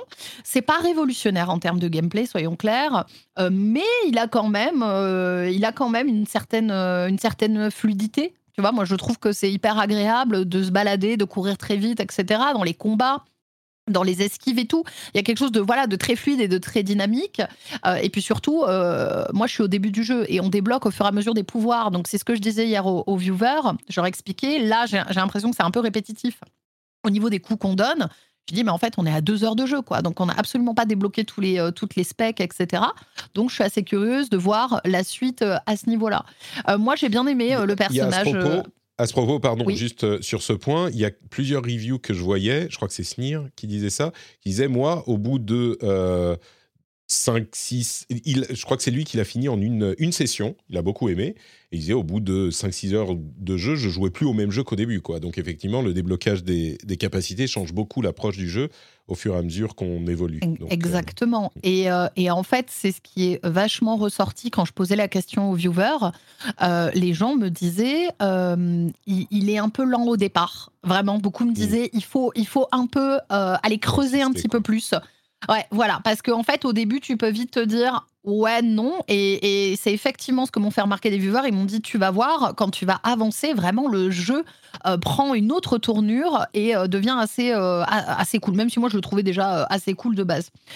J'ai bien aimé le personnage aussi de Frey. Je sais que beaucoup ont, ont- ont parlé du fait qu'elle avait un langage assez fleuri, hein, qu'elle sortait des, des, des- des gros mots assez régulièrement. Mais comme je leur disais, bah, en fait, c'est une New-Yorkaise qui vient de la banlieue. À un moment, elle va pas, elle va pas parler la langue de Shakespeare, quoi. Tu vois, enfin, elle va pas, euh, elle non, va, elle va, fout elle parler. peut parler. Elle peut parler comme elle veut, n'importe comment, c'est le personnage, quoi. Ouais, mais tu sais qu'il y a beaucoup de gens qui faisaient la- le reproche qu'elle avait un langage fleuri, en fait. Énormément, tu vois, de gens. Ouais, ouais. Donc, du coup, bref, on a eu beaucoup de Ouais, discussions par rapport à ça. Déconner. Moi, dans les points, euh, donc pas révolutionnaires, euh, ouais, effectivement, je comprends qu'il y en ait certains qui, pour le début du jeu, il manque encore cette étincelle. Moi, j'ai envie de Mm. creuser un petit peu plus, voir ce que ça va donner. Je suis très agréablement surprise des mobs. Je trouve que les mobs sont hyper bien travaillés. Euh, je les ai trouvés très jolis, c'est quelque chose auquel j'a- j'apporte vachement d'importance. Donc moi, je suis assez curieuse. En fait, là, je suis dans ce truc où, ouais, c'est cool. Il est cool. On, va continuer, on va voir ce que ça donne. Euh, et j'ai envie d'en apprendre plus sur l'histoire, plus de savoir pourquoi ce monde-là, pourquoi elle est, pourquoi elle est passée là, pourquoi le monde d'Atia, pourquoi ces mobs, pourquoi, euh, etc. Toute, toute l'intrigue. Et j'attends que ça me fasse une petite étincelle. Il n'y a pas encore eu l'étincelle, mais honnêtement, euh, il vaut pas euh, tout le bashing qu'il a, selon moi, bien évidemment. Très bien. Eh ben, écoute, merci pour tes impressions. Euh, c'est, comme je le disais, difficile de, de recommander ou pas recommander, mais maintenant, vous avez quelques informations sur le jeu pour prendre votre décision.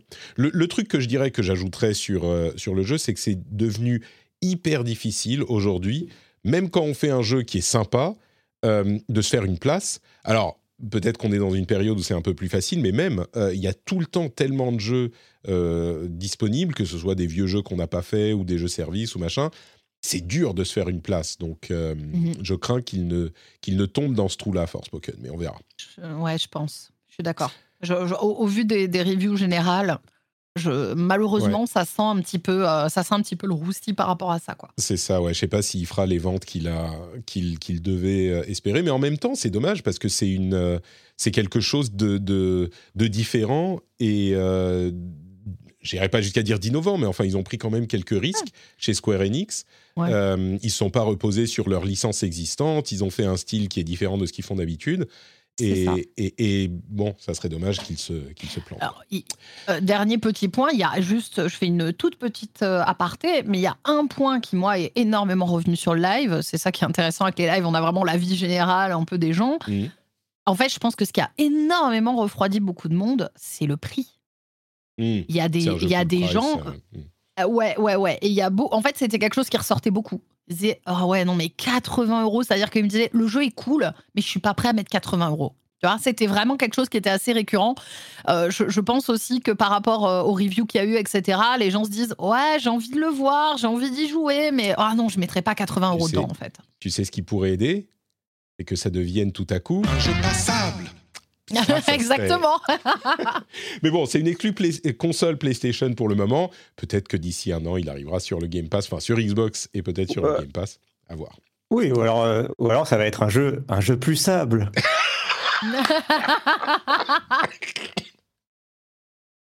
Tu as tué Patrick. Je tousse en même temps, tu vas. Ah. Ça Alors, pourrait Patrick être un jeu plus sable. C'est vrai que du coup, euh, maintenant, il y, a le, il y a le Game Pass PlayStation, tout à fait. Et ben peut-être un jeu Ouais. plus sable. Euh, bah, nous, et nous, on a, on a toutes les consoles, tout- tous les abonnements, tout ça, c'est pour le boulot. Donc euh, forcément, pour nous, un jeu plus sable, ça convient. Je parlais de jeux services euh, sur lesquels on retombe. Tu n'as pas envie de faire des nouveaux jeux de temps en temps, Cassim? Final Fantasy XIV. Qu'est-ce que c'est que cette histoire? Écoute, j'avais arrêté d'y jouer, euh, promis. euh, et, Et puis il y a eu la mage. Et du coup, Il y a eu es la revenu. mage et il y a eu des potes qui se qui s'y qui sont qui s'y sont mis euh, qui ont notamment j'ai un pote qui a, qui a fini récemment le Eurem Reborn. On parlait des jeux lents à démarrer. euh, il, a, il a fini le Eurem Reborn il y a pas longtemps. Il est passé dans la première extension. Il a eu le fameux banquet euh, que je crois Trinity a connu. Euh, voilà. Et euh, et donc. Euh, et donc moi, enfin, en tout cas, j'ai pu reprendre le jeu et puis j'ai, je voulais en parler rapidement pour dire que j'ai abordé des, des trucs que j'avais pas fait jusque-là dans le jeu, notamment euh, la pêche, euh, où je pêche des poissons légendaires, et puis euh, les cartes au trésor euh, que j'avais jamais fait jusqu'à présent, euh, qui sont, ma foi, enfin c'est vraiment euh, rigolo de découvrir des pans de jeux que j'avais pas fait jusqu'à présent. Non mais la pêche, Euh, c'est l'essence du jeu. Moi, j'adore aller pêcher sur le bateau, Cassim. Je suis en train Voilà, de mettre le trailer de Endwalker avec la pleine lune et les trucs, et, et on parle de pêche. Et j'ai joué à World of Warcraft, je connais ça aussi. hein. Euh, et donc le système de cartes au trésor qui m'a permis de me faire de l'argent euh, très Oh. rapidement. Donc c'était très cool. Euh, voilà, c'est très, c'est vraiment, c'est le casino pour pour les enfants hein, puisque c'est genre tu peux pas perdre, tu, tu peux que gagner de la, plus ou moins d'argent selon ta chance quoi. Donc c'est- assez rigolo. Et, Le casino et pour maintenant les j'ai enfants. pu. Comme- Est-ce que tu veux vraiment essayer de vendre ton jeu de cette manière, Cassim?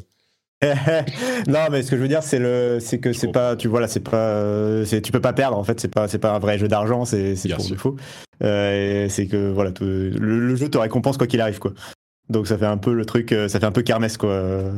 C'est ça que je voulais dire. Euh, et, et donc, euh, donc j'ai pu avoir un peu d'argent, j'ai pu récolter, euh, j'ai quand même amassé une petite fortune puisque j'avais 21 millions de guilds.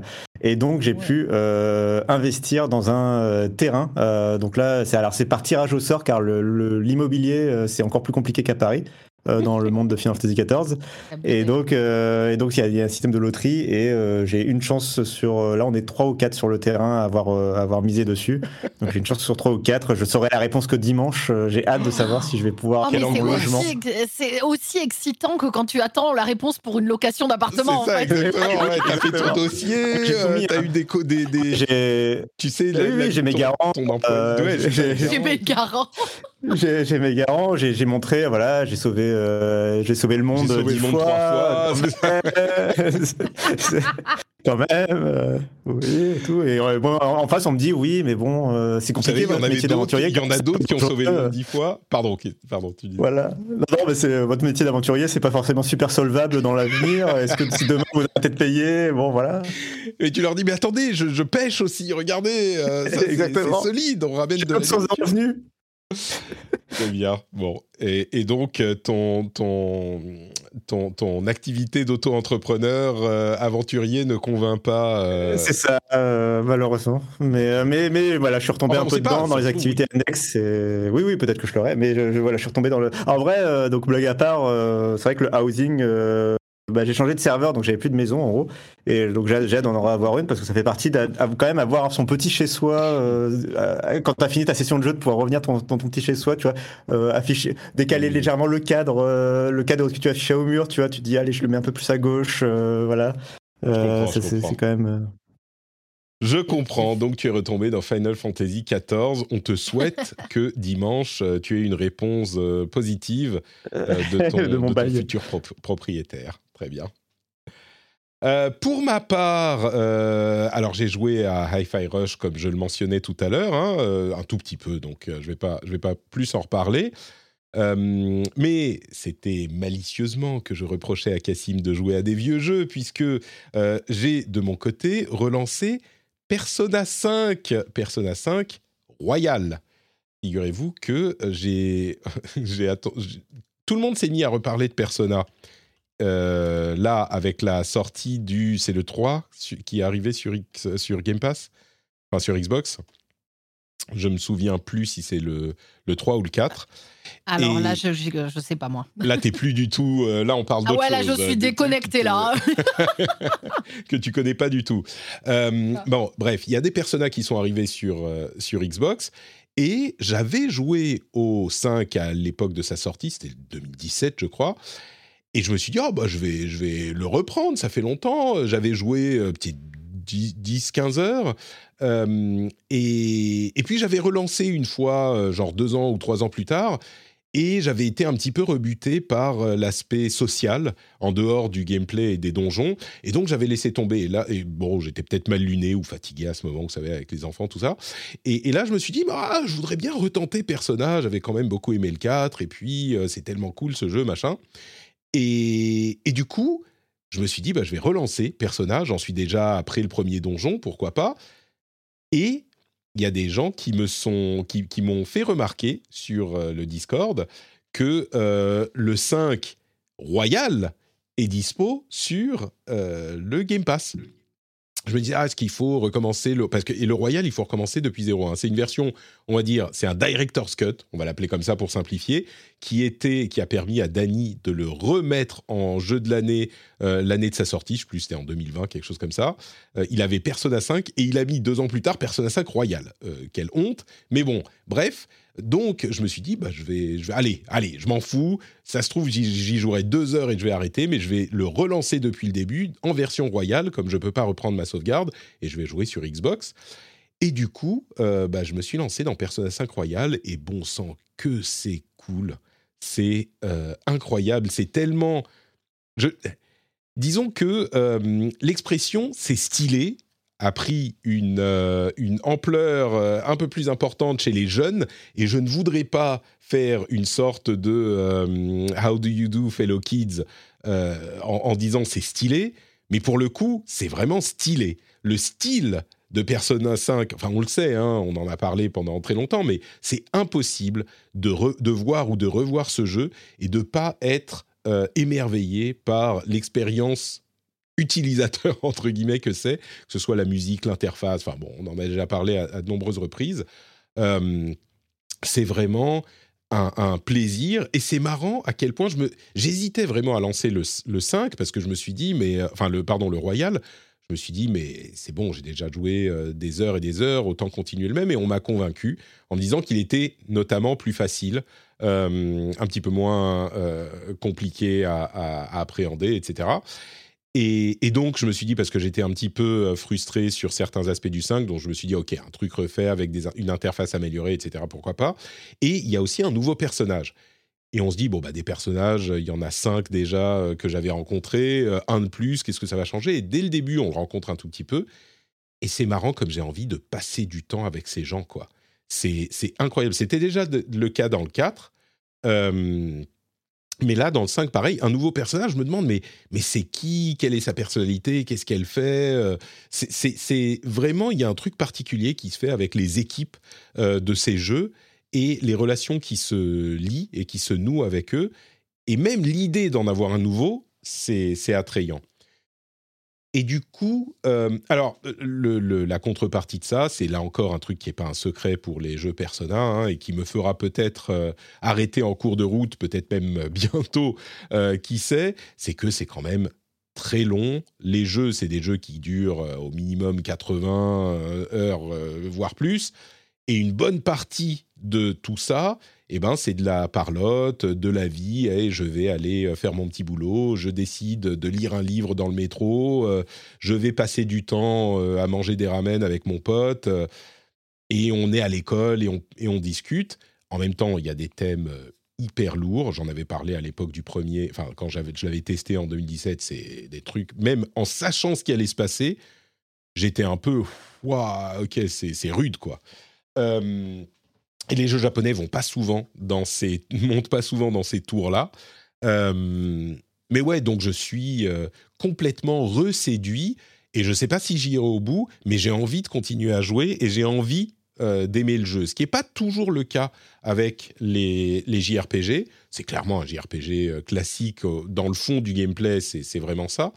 Euh, mais là, j'ai vraiment envie de continuer à jouer et c'est un, plaisir absolument, euh, euh, comment dire, un, plaisir, je dirais, assez unique. Parce que c'est un jeu qui est un JRPG classique, oui, mais l'enrobage et la forme euh, et le propos sont euh, très particuliers et particuliers à cette série. Donc, euh, voilà, c'était mon jeu auquel j'ai joué. Euh, J'espère que du coup ça va devenir euh, ça va devenir euh, Personatric. euh, ça va être le, fil rouge. Le fil rouge des prochains mois. Après Elden Patrick, peut-être entre Elden. Patrick et Street Patrick, pour la sortie de Street Fighter 6, il y aura Personatric, on verra. Euh, non, mais vraiment, en tout cas, excellent jeu, effectivement. Et oui, la version royale, pour, pour une fois, euh, pour une fois, une définitive édition qui euh, qui vole pas son nom. Enfin, vraiment, ils ont amélioré beaucoup de points de gameplay. Ils ont fluidifié pas mal de petits points. Et puis en VF, enfin en France, surtout, ça a apporté la VF pour les textes. Donc c'était très important. Et, euh, et puis oui, euh, pour aller dans ton sens sur le, le côté cool, euh, et, puisque je suis un peu plus jeune que toi, je, je peux dire que le- effectivement Que le jeu est stylé.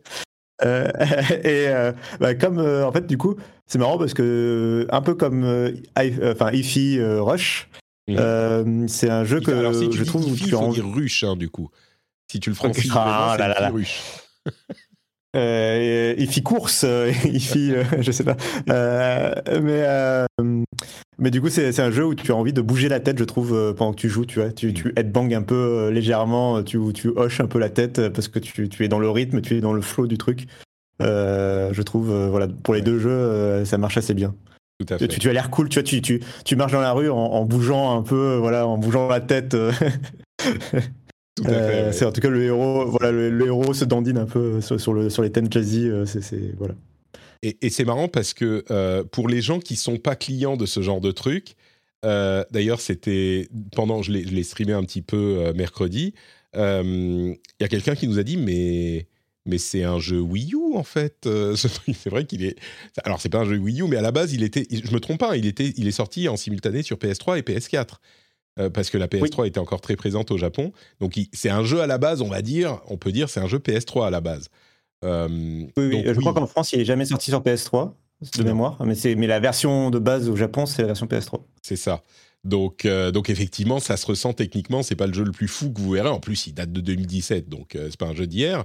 Mais il n'empêche, euh, ça reste quand même euh, un. un- un- Il n'y a pas de ray tracing. hein. Ah oui, ça, ça, c'est sûr.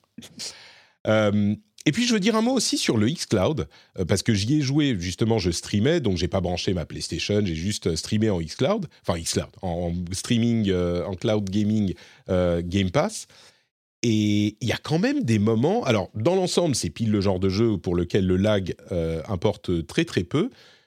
Mais à plusieurs reprises, il y a eu des moments où j'avais l'image qui était figée et qui était en fait passée sur une image de deux secondes ou trois secondes plus tôt dans le jeu et qui était figée jusqu'à ce que je bouge un truc. Et comme il y a des dialogues, moi je voulais lire ce qui se passait euh, et, j'arrivais pas à lire parce que c'était figé il y a deux secondes. Allez, C'est arrivé, je dirais, une fois toutes les cinq minutes, peut-être dix minutes.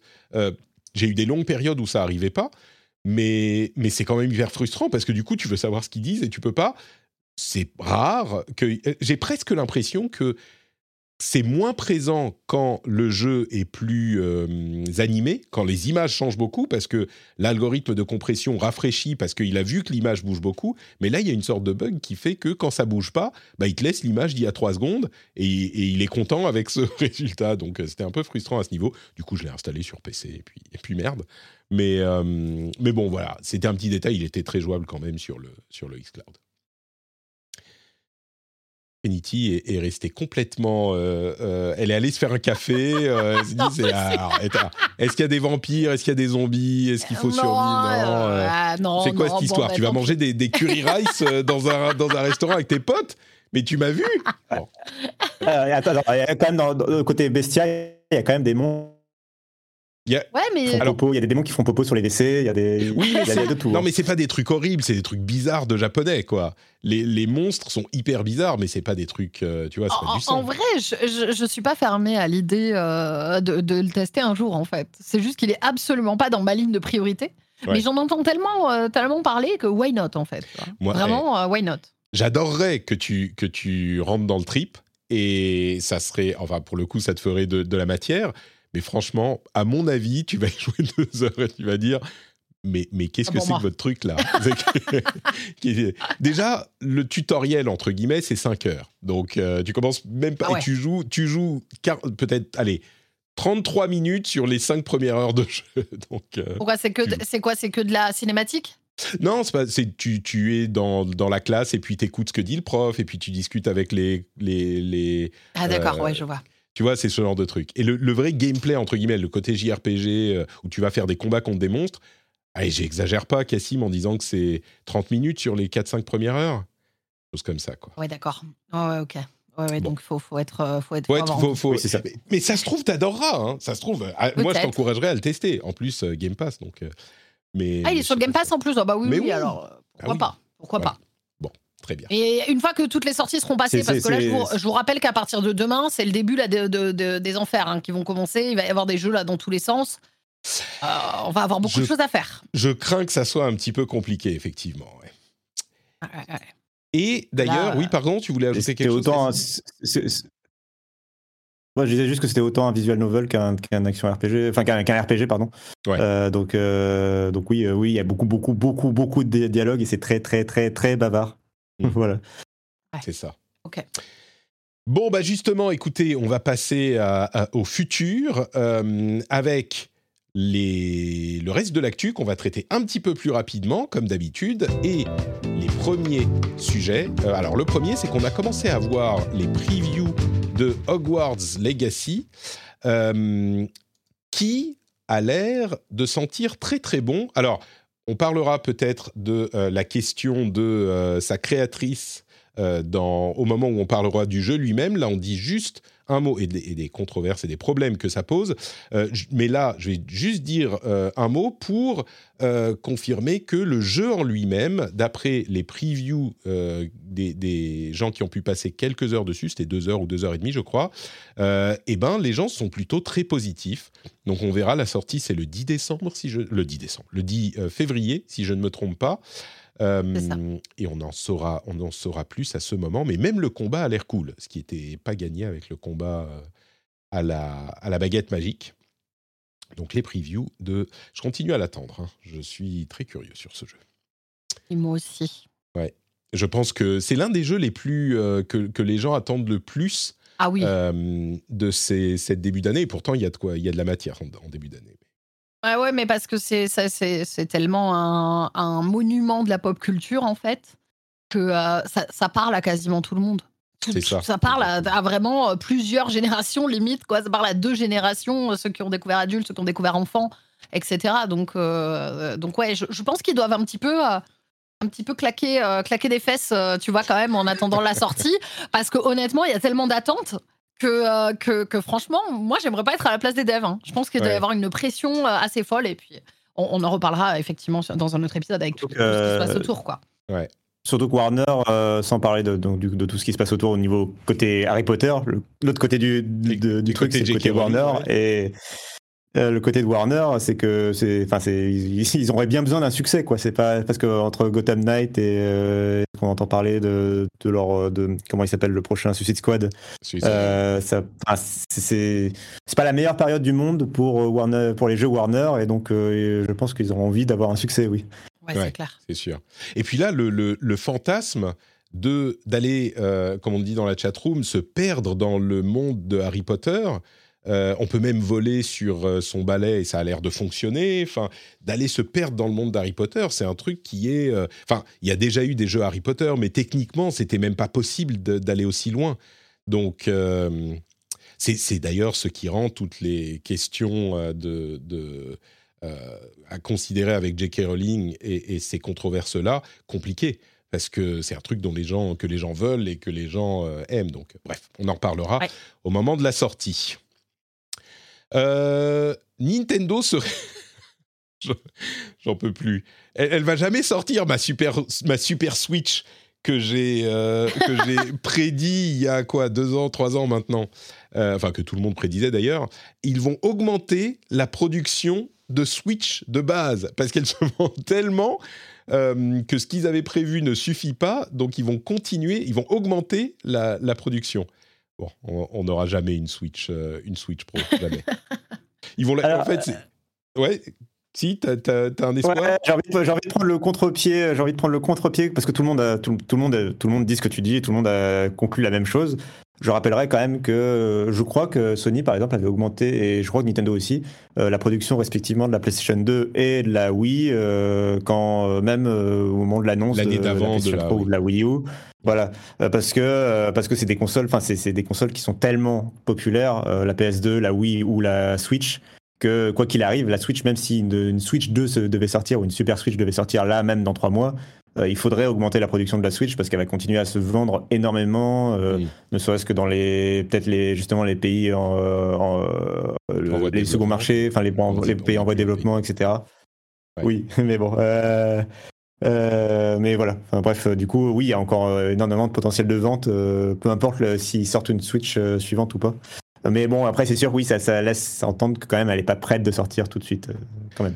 Possiblement. Enfin, à, un moment, ils vont sortir une nouvelle console. Ça, je pense qu'il y a peu de doute là-dessus. Mais bon, c'est, elle continue à avoir du, du fuel dans le tank, comme on dit en anglais. Euh, un truc intéressant sur euh, justement le procès euh, de, enfin, les différentes actions en, en regard de Microsoft qui rachète Activision Blizzard.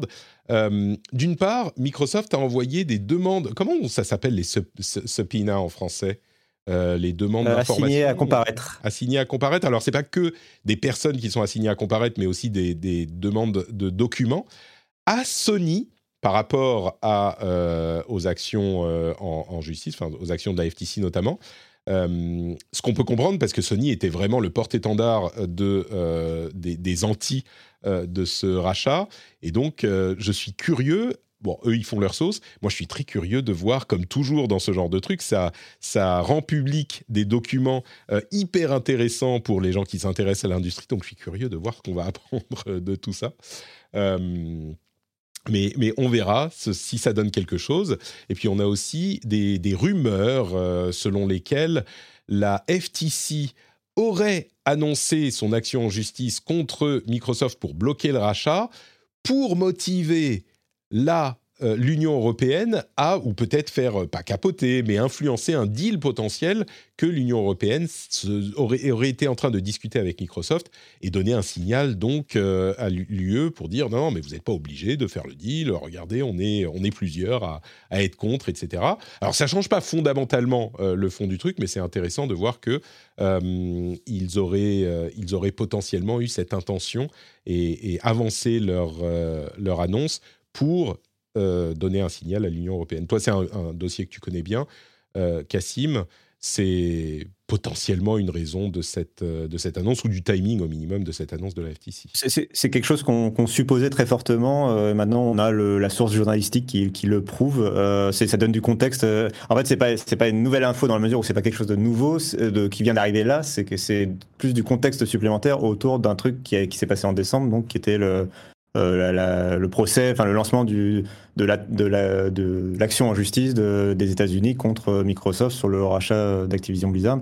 Euh, ça avait un peu surpris tout le monde et tous les, tous les observateurs le fait que la FTC euh, euh, poursuive Microsoft aussitôt en fait. On Moi, non, hein, que ce moi, soit plutôt je- en début d'année je- 2023. Moi, j'étais sûr, qu'ils allaient. Oui, oui, je me rappelle. euh, Tu Tu, tu étais un peu le seul. euh, oui, oui, ça. tu étais le seul. Le à avoir Moi- moi- la, moi- la science, la préscience analytique. Bien sûr, tu m'avais invité, je t'avais dit, ben non, euh, c'est plutôt en 2023 qu'ils vont, euh, qui à mon avis, vont porter plainte et tout. Et toi, tu me disais, non, non, c'est en décembre, tu vas voir, euh, voilà. ouais, dans tu deux raison. jours. Exactement. Euh, bref, euh, non, mais du coup, voilà, ça donne plus de contexte. Ça, effectivement, ça nous avance pas. euh, et il y a toujours l'idée que, enfin, Microsoft, en tout cas, a toujours comme stratégie actuellement, aujourd'hui, de convaincre l'Union européenne de signer un accord Euh, ça a juste ralenti la procédure. Et l'Union européenne n'a pas, euh, pour l'instant, bloqué ou annoncé qu'ils voulaient bloquer le rachat. Ce qui se murmure, c'est qu'ils vont euh, émettre une, une notice, on va dire, une, une- une- un avertissement qui fait que, un avis qui fait que, en gros, ils vont ex- expliquer les points qui leur posent problème sur ce rachat. Et ça va être à micro et sur, ce, sur la base de ce document, ils vont pouvoir négocier avec Microsoft éventuellement un accord euh, d'ici avril, qui est la date euh, butoir euh, du- pour avoir le- la réponse et de l'UE et du Royaume-Uni sur ce sujet, euh, et même du, de la Chine aussi dans la, dans les, dans la foulée. Mm. Donc ça va se décanter assez vite, mine de rien, cette affaire euh, entre maintenant et avril. On devrait avoir quand même une vision assez claire. C'est-à-dire que là, effectivement, la notice ou l'avis euh, devrait arriver dans pas trop longtemps. Et, c'est plus structuré que ce dont on discute depuis longtemps. C'est-à-dire que l'UE devrait dire alors, on a un problème spécifiquement sur ce point, ce point, ce point. Euh, je sais pas, je dis n'importe quoi, mais euh, le- l'exclusivité des jeux euh, Activision Blizzard sur votre plateforme ou la disponibilité des jeux Activision Blizzard dans les services de streaming en dehors du Game Pass, par exemple. Et à partir de là, Microsoft peut aller les voir leur dire OK, bon, ben, on vous garantit qu'on vous promet, contrat euh, signé avec notre sang, tout ça, Oui. que sur les 25 Et prochaines un- années, ils seront. Et un point important par rapport, et on revient à la FTC justement, il y a un peu le début de cette info, sur le fait que euh, ce que Microsoft peut négocier, ils peuvent le promettre et le signer auprès de l'UE à l'échelle internationale. C'est-à-dire ils peuvent dire, euh, bon bah Call of Duty par exemple, on va le mettre sur PlayStation pendant 10 ans, leur fameuse promesse là, euh, et on va le signer pour que ce soit valide, pas que dans l'UE, mais euh, partout dans le monde. Et du coup, euh, et après, ils peuvent se servir de ce qu'ils ont signé avec l'UE euh, qui a valeur internationale dans leur procès avec la FTC aux États-Unis en disant bah voilà euh, là la FTC ils, ils craignent telle et telle chose monsieur le juge. Euh, regardez pourtant on a signé déjà des promesses euh, internationales euh, auprès de l'UE sur ces points. Euh, et c'est ce que craignait euh, c'est pour ça que la FTC a fait ce mouvement d'après Bloomberg euh, parce qu'elle craignait que euh, bah, si Microsoft avait signé avec l'UE dès la fin d'année 2022 euh, ils auraient coupé l'herbe sous le pied de la FTC avant que la FTC puisse émettre des oppositions en fait. Et ce qui est, ce qui est, alors je ne sais pas si la FTC va ensuite faire une demande aussi structurée, mais ce qui, ce qui marque, c'est vraiment ça, c'est qu'ils vont avoir des, des points précis sur lesquels on peut discuter, parce que pour le moment, la FTC, c'est un petit peu, ouais, on est, on est un peu inquiet sur le, le rachat quand même. Et à partir de là, c'est difficile de d'avoir une argumentation euh, précise. Ils sont pas sur des points aussi clairs. Bref, le, le, juge devra en, en juger bientôt également pour, euh, pour la FTC. Euh, quelques news, allez, plus rapides. Euh, The Last of Us aurait, à la surprise totale du monde entier, comme on en parlait la semaine dernière, poussé les ventes du jeu. Je dis Last of Us, je parle de la série évidemment. Euh, ils auraient, ça aurait poussé les ventes du jeu, qui serait désormais premier des ventes de, euh, de, sur Amazon. Alors il y a plusieurs versions, hein, évidemment. Euh, la version de base, la version remasterisée, la version part one, le 2, etc., etc. Enfin, je dis la version de base, c'est la version remasterisée sans doute. Donc ça se vend beaucoup. On a aussi GoldenEye qui arrive sur Xbox et Switch dans quelques jours. C'est quand? Je me souviens plus. Euh, dans quelques jours, le 27 janvier, c'est ça, demain. C'est le jeu que euh, plein de gens vont lancer et ne plus jamais regarder de leur vie, malgré leur, euh, malgré leur nostalgie. Oh, le long calvaire, l'agonie, la souffrance prend enfin fin. Marvel's Avengers arrive à la fin de son développement, a annoncé Crystal Dynamics. Après plus de deux ans de développement euh, et de contenu additionnel, Marvel's Avengers euh, n'aura plus de nouveau contenu à partir du 31 mars. Euh, c'est un peu ce que tout le monde se demandait. Moi, je pense que c'était un contrat signé avec Marvel pour deux ans de contenu minimum, mais, mais voilà. Si vous attendiez qu'il y ait tout le contenu pour pouvoir y jouer, bah maintenant vous pouvez. Je vous le recommande pas. Enfin, je vous recommande pas. Le solo est marrant, mais oui, il y a d'autres choses à faire. Euh, les joueurs chinois ont perdu accès au jeu Blizzard après 14 ans suite à la fin du euh, partenariat signé avec NetEase. On parlait la semaine dernière du jeu de rôle développé par NetEase, du MMO développé par, par NetEase, qui remplace à peine euh, World of Warcraft. Le 23, ça y est, c'est, ça a été coupé. Et puis, euh, 343 Industries a confirmé qu'il n'arrêtait pas de faire des jeux Halo. Il y a eu des rumeurs selon lesquelles il superviserait le développement chez des développeurs tiers. Ils ont dit non, mais c'est. Alors, on sait qu'on s'est un peu planté sur les précédents, mais on continue les jeux Halo. Pas déconner, c'est notre licence. C'est un peu surprenant quand même comme rumeur, mais ils ont infirmé cette rumeur. Si vous avez des choses à ajouter sur ces points, n'hésitez pas. Euh, Donjons et Dragons va passer en open, euh, va passer en Creative Commons pour son Open Gaming euh, license. Euh, les ah, je sais pas, on parlait sur le Discord de euh, stack ranking dans les sociétés. Vous savez ce que c'est le stack ranking? Ou pas? Hmm, Pas du tout. Pas du tout. Non, je ne sais pas du tout, mais euh, Patrick, qu'est-ce que c'est que le stack ranking? Alors, le stack ranking, c'est un système de notation dans les sociétés euh, dans lequel les euh, employés sont notés sur une échelle et il doit toujours y en avoir qui sont dans les plus bas et qui sont dans les plus hauts. Et on, euh, généralement, ce, que font les sociétés, c'est qu'elles renvoient les personnes qui sont en bas du classement. Donc on dit les, les 5% ou les 10% les moins performants, eh ben on va les renvoyer tous les mois, six mois, tous les ans, ou c'est ce genre de truc. Et c'est un système alors, qui peut peut-être marcher euh, si une fois tu te dis bah, on a trop de monde, donc on va renvoyer ceux qui sont. On va licencier ceux qui euh, sont les moins bons, ok Mais quand c'est institutionnalisé, euh, ça a Et des automatisé automatisé ou. Bon, en- automatisé, c'est encore autre chose, Bah, mais bah, institutionnalisé, genre. Dans le sens, dans le sens, tu, tu te poses plus la question, tu vois, tu, tu ne peux plus ça. faire d'exception. C'est ce sens-là. ça, ça a des effets enfin, complètement, complètement affreux, du genre on veut pas aller dans les équipes des gens qui sont bons parce que du coup, nous, on serait moins bien notés qu'eux, ou euh, enfin, ce genre de, ce genre de conneries. C'est un système ridicule qui a été en, en, vogue euh, il y a un certain temps, euh, en particulier dans, certaines startups. Si je vous demande, mais quelle société est en train de mettre en place un système de, stack ranking, à votre avis, dans le monde du jeu vidéo, une société qui, qui soit peut-être la, la, la- qui est la pire publicité, la pire image en ce moment? Est-ce que vous pourriez Bah, imaginer Electronic Arts. Ah, c'était l'autre, c'est Activision Blizzard. Il y, a, il y a un manager, il y a un manager de Blizzard qui, qui est parti pour cette raison parce qu'il a dit mais c'est n'importe quoi. Et donc si Activision Blizzard, je, on parlait de théorie du complot avec euh, Microsoft tout à l'heure qui ne présenterait pas ses bons jeux euh, pour euh, ne pas se faire trop bien voir des autorités de la concurrence. Est-ce qu'ils font exprès là, Blizzard, de, de je sais pas, d'avoir une image aussi horrible que possible pour, euh, je sais même pas Ils sont, pourquoi. là, mode, ils sont en mode YOLO, là, ça y est, c'est Ouais. bon. C'est, tu vois, c'est trop tard. Est-ce qu'ils ont vraiment besoin quoi. et, et en plus, le manager dit euh, ouais, j'ai pensé pendant un moment après les scandales que ça pourrait donner quelque chose, mais en fait, euh, c'est n'importe quoi. Ça continue à être n'importe quoi. et- Pff, Bref. Ah, un ah, bon dans, le même style, Justin Roiland, euh, le développeur, de- enfin le développeur, le créateur de Rick and Morty et qui a participé au- à la création du jeu High on Life, a été accusé de violence conjugale. Donc euh, Adult Swim, la chaîne, euh, s'est débarrassé de lui, le studio s'est débarrassé de lui. Enfin bref, c'est euh, au, au moins bon, ça se sait maintenant et ça se ça sort et il y a des conséquences, donc c'est peut-être pas plus mal.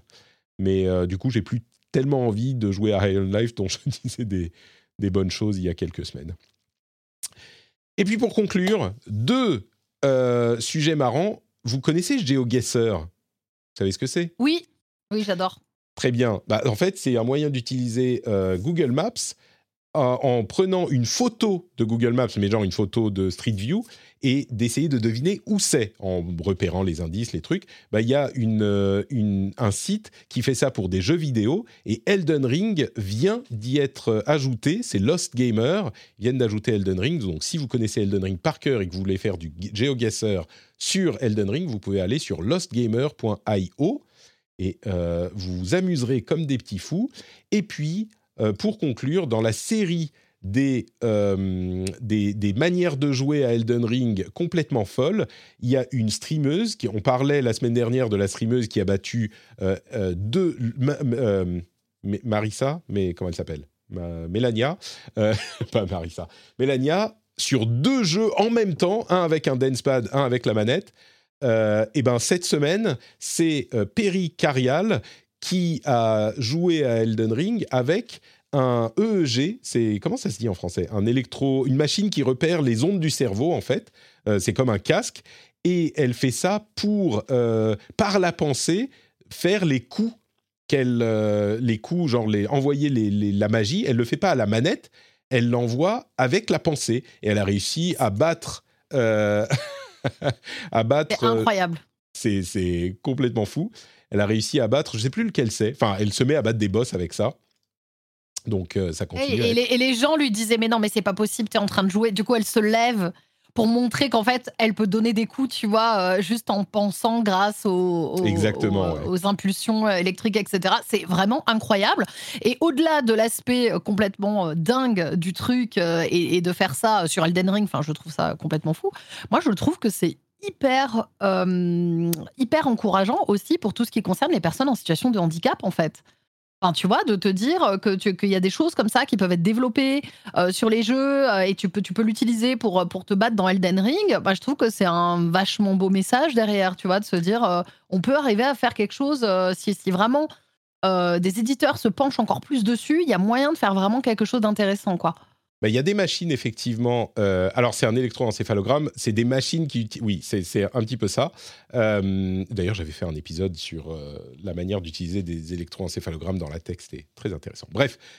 là, elle peut s'en servir à ce stade que pour lancer les sorts. Tu vois, elle peut pas se déplacer. Elle doit se déplacer Ouais. à la manette encore, mais ça peut effectivement être utile. Je me demande s'il n'y a pas sur la manette adaptative de Microsoft, s'il n'est pas possible de brancher un truc comme ça. Euh, Ah, c'est possible parce que je sais que euh, ouais, Microsoft, ils bossent beaucoup là-dessus. hein. Ils Ouais. sont quand même très, euh, Je sais pas si ça euh, serait fait. compatible. euh. Je sais pas si ça serait compatible parce qu'il faut aussi euh, un logiciel sur le PC pour paramétrer le truc et euh, lui donner la réponse par rapport à tes ondes à toi. Mais peut-être qu'après tu peux Ouais. le charger dans le truc, je sais pas. Mais, mais ouais, c'est- très très cool. Et puis, euh, belle performance de Perry Carial. Elle a des streams où elle explique exactement comment ça marche, donc vous pouvez aller voir ça sur son stream Perry Carial, E P-E-R-R-I-K-A-R-Y-A-L. Et voilà Mais bon sang, on a encore fait presque deux heures. euh, Mais oui, mais on parle trop. on parle trop, je suis désolé. J'espère que vous avez quand même passé un bon moment et j'espère que les auditeurs, vous voudrez prolonger ces moments avec euh, nos co- mes co-animateurs. Trinity, où peut-on te retrouver sur Internet? Eh bien, moi, comme d'habitude, sur Twitch, euh, tout simplement, Trinity, voilà, pour euh, du jeu vidéo, parfois du voyage. euh, mais là, je suis bientôt en vacances, là. Très Donc, bien. vous allez Donc, pas en me voir pendant tu- 15 jours. on va- Attends, tu veux dire que pendant tes vacances, tu vas pas streamer? Non, c'est la première fois en Oh. 6 ans que je pars à l'étranger et que je ne live pas. Je n'ai jamais pris de vacances à l'étranger, en fait, sans faire du contenu. Donc là, je, je m'en vais. Là, je m'en vais et je me dis, OK, elles sont méritées, ces vacances. je pars 15 jours. Dis-toi, je ne suis pas là pour la sortie de Hogwarts Legacy. Mon Dieu Genre, je suis en Thaïlande. Ouais, ouais, je serai en Thaïlande. Donc, je vais revenir. Il va y avoir Hogwarts Legacy. J'aurai pas fini Dead Space. Il va y avoir Sons of the Forest. Et il y aura Wild West Dynasty. Je suis foutu. C'est-à-dire que je reviens, en fait, de vacances. je passe ma vie à jouer, tu vois. En même temps, Mais, il vaut euh, mieux que tu y ailles maintenant plutôt que dans, dans un ou deux mois parce que ça, ça, ça chauffe aussi euh, à ce moment. Bon, écoute, ah, ouais, ouais, carrément. euh, 15 jours tous les 6 ans, je pense que ça reste un rythme quand même euh, soutenu de travail. hein. Euh, Tu pourrais faire un petit peu plus, je pense. Bon, voyons déjà comment ça se passe ces 15 jours si tu survis à, à- à une vie sans stream pendant 15 jours. C'est ça. Euh, donc Trinity sur Twitch, merci beaucoup d'avoir été là. Cassim, euh, tu nous as rejoint à la dernière seconde et tu es resté jusqu'au bout. J'apprécie ton sacrifice pour l'émission. Où te retrouve-t-on du mois Oui, et je vais filer parce que j'ai une réunion dans trois minutes, mais, Ah, euh, mais on peut me retrouver, on peut me retrouver euh, sur Twitter at notcassim, n o t c 2 s i m et puis euh, plein de belles choses en ce moment sur Frandroid, euh, surtout pour le gaming, on a plein d'idées. Euh, il y a récemment, on a, on a pu monter en direct sur Twitch une nouvelle machine, un nouveau PC euh, de A à Z. C'était très très cool. Euh, Ça fait un- C'était très ambitieux. on a fait un live de 3 heures euh, de, pour monter les, pour tu vois, monter un PC. Et après, tu à la fin du live, je spoil un peu, euh, la machine tournait et donc tu, tu sais, tu avais quand même ce, cette- ce ouf de soulagement où, euh, où la machine s'allume. C'était pas pour rien. Où tu as montré aux gens, non mais tu as montré aux gens comment on est censé monter une machine et puis au bout de 3 heures, tu vois, si elle ne démarre pas, c'est, voilà, c'est, c'est- mais non, c'est bon, là tout marchait bien. On a, Je l'avais fait en 2014 quand j'ai quitté Blizzard et que j'étais indépendant et j'ai acheté euh, un nouveau PC et je l'avais monté avec, euh, avec les gens en live. C'était peut-être sur Twitch, je sais plus si c'était sur Twitch. C'était, euh, c'était absolument passionnant. Les gens étaient, tu vois, et, au final, elle s'était lancée aussi. Donc, on a une certaine légitimité de, de gamer techie. Merci Cassie. voilà, bon, plein de belles choses. Les, liens seront vers dans les notes de l'émission et frandroid.com, évidemment. Pour ma part, c'est Note Patrick partout, hein, vous le savez. Les liens dans les notes de l'émission, ça vous amènera au Discord, à la newsletter, à Twitch, au VOD, sur YouTube également. Et puis bien sûr à Patreon, patreon.com slash rdvjeux si vous voulez soutenir l'émission.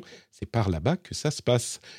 Je vous fais de grosses bises à tous et moi, je vais aller voir euh, si mes enfants et surtout ma femme ont survécu à ces deux dernières heures où je les ai abandonnés. Grosse bise, grosse bise et à la semaine prochaine. Ciao, ciao. Je vais même faire le générique. Au revoir. Au revoir.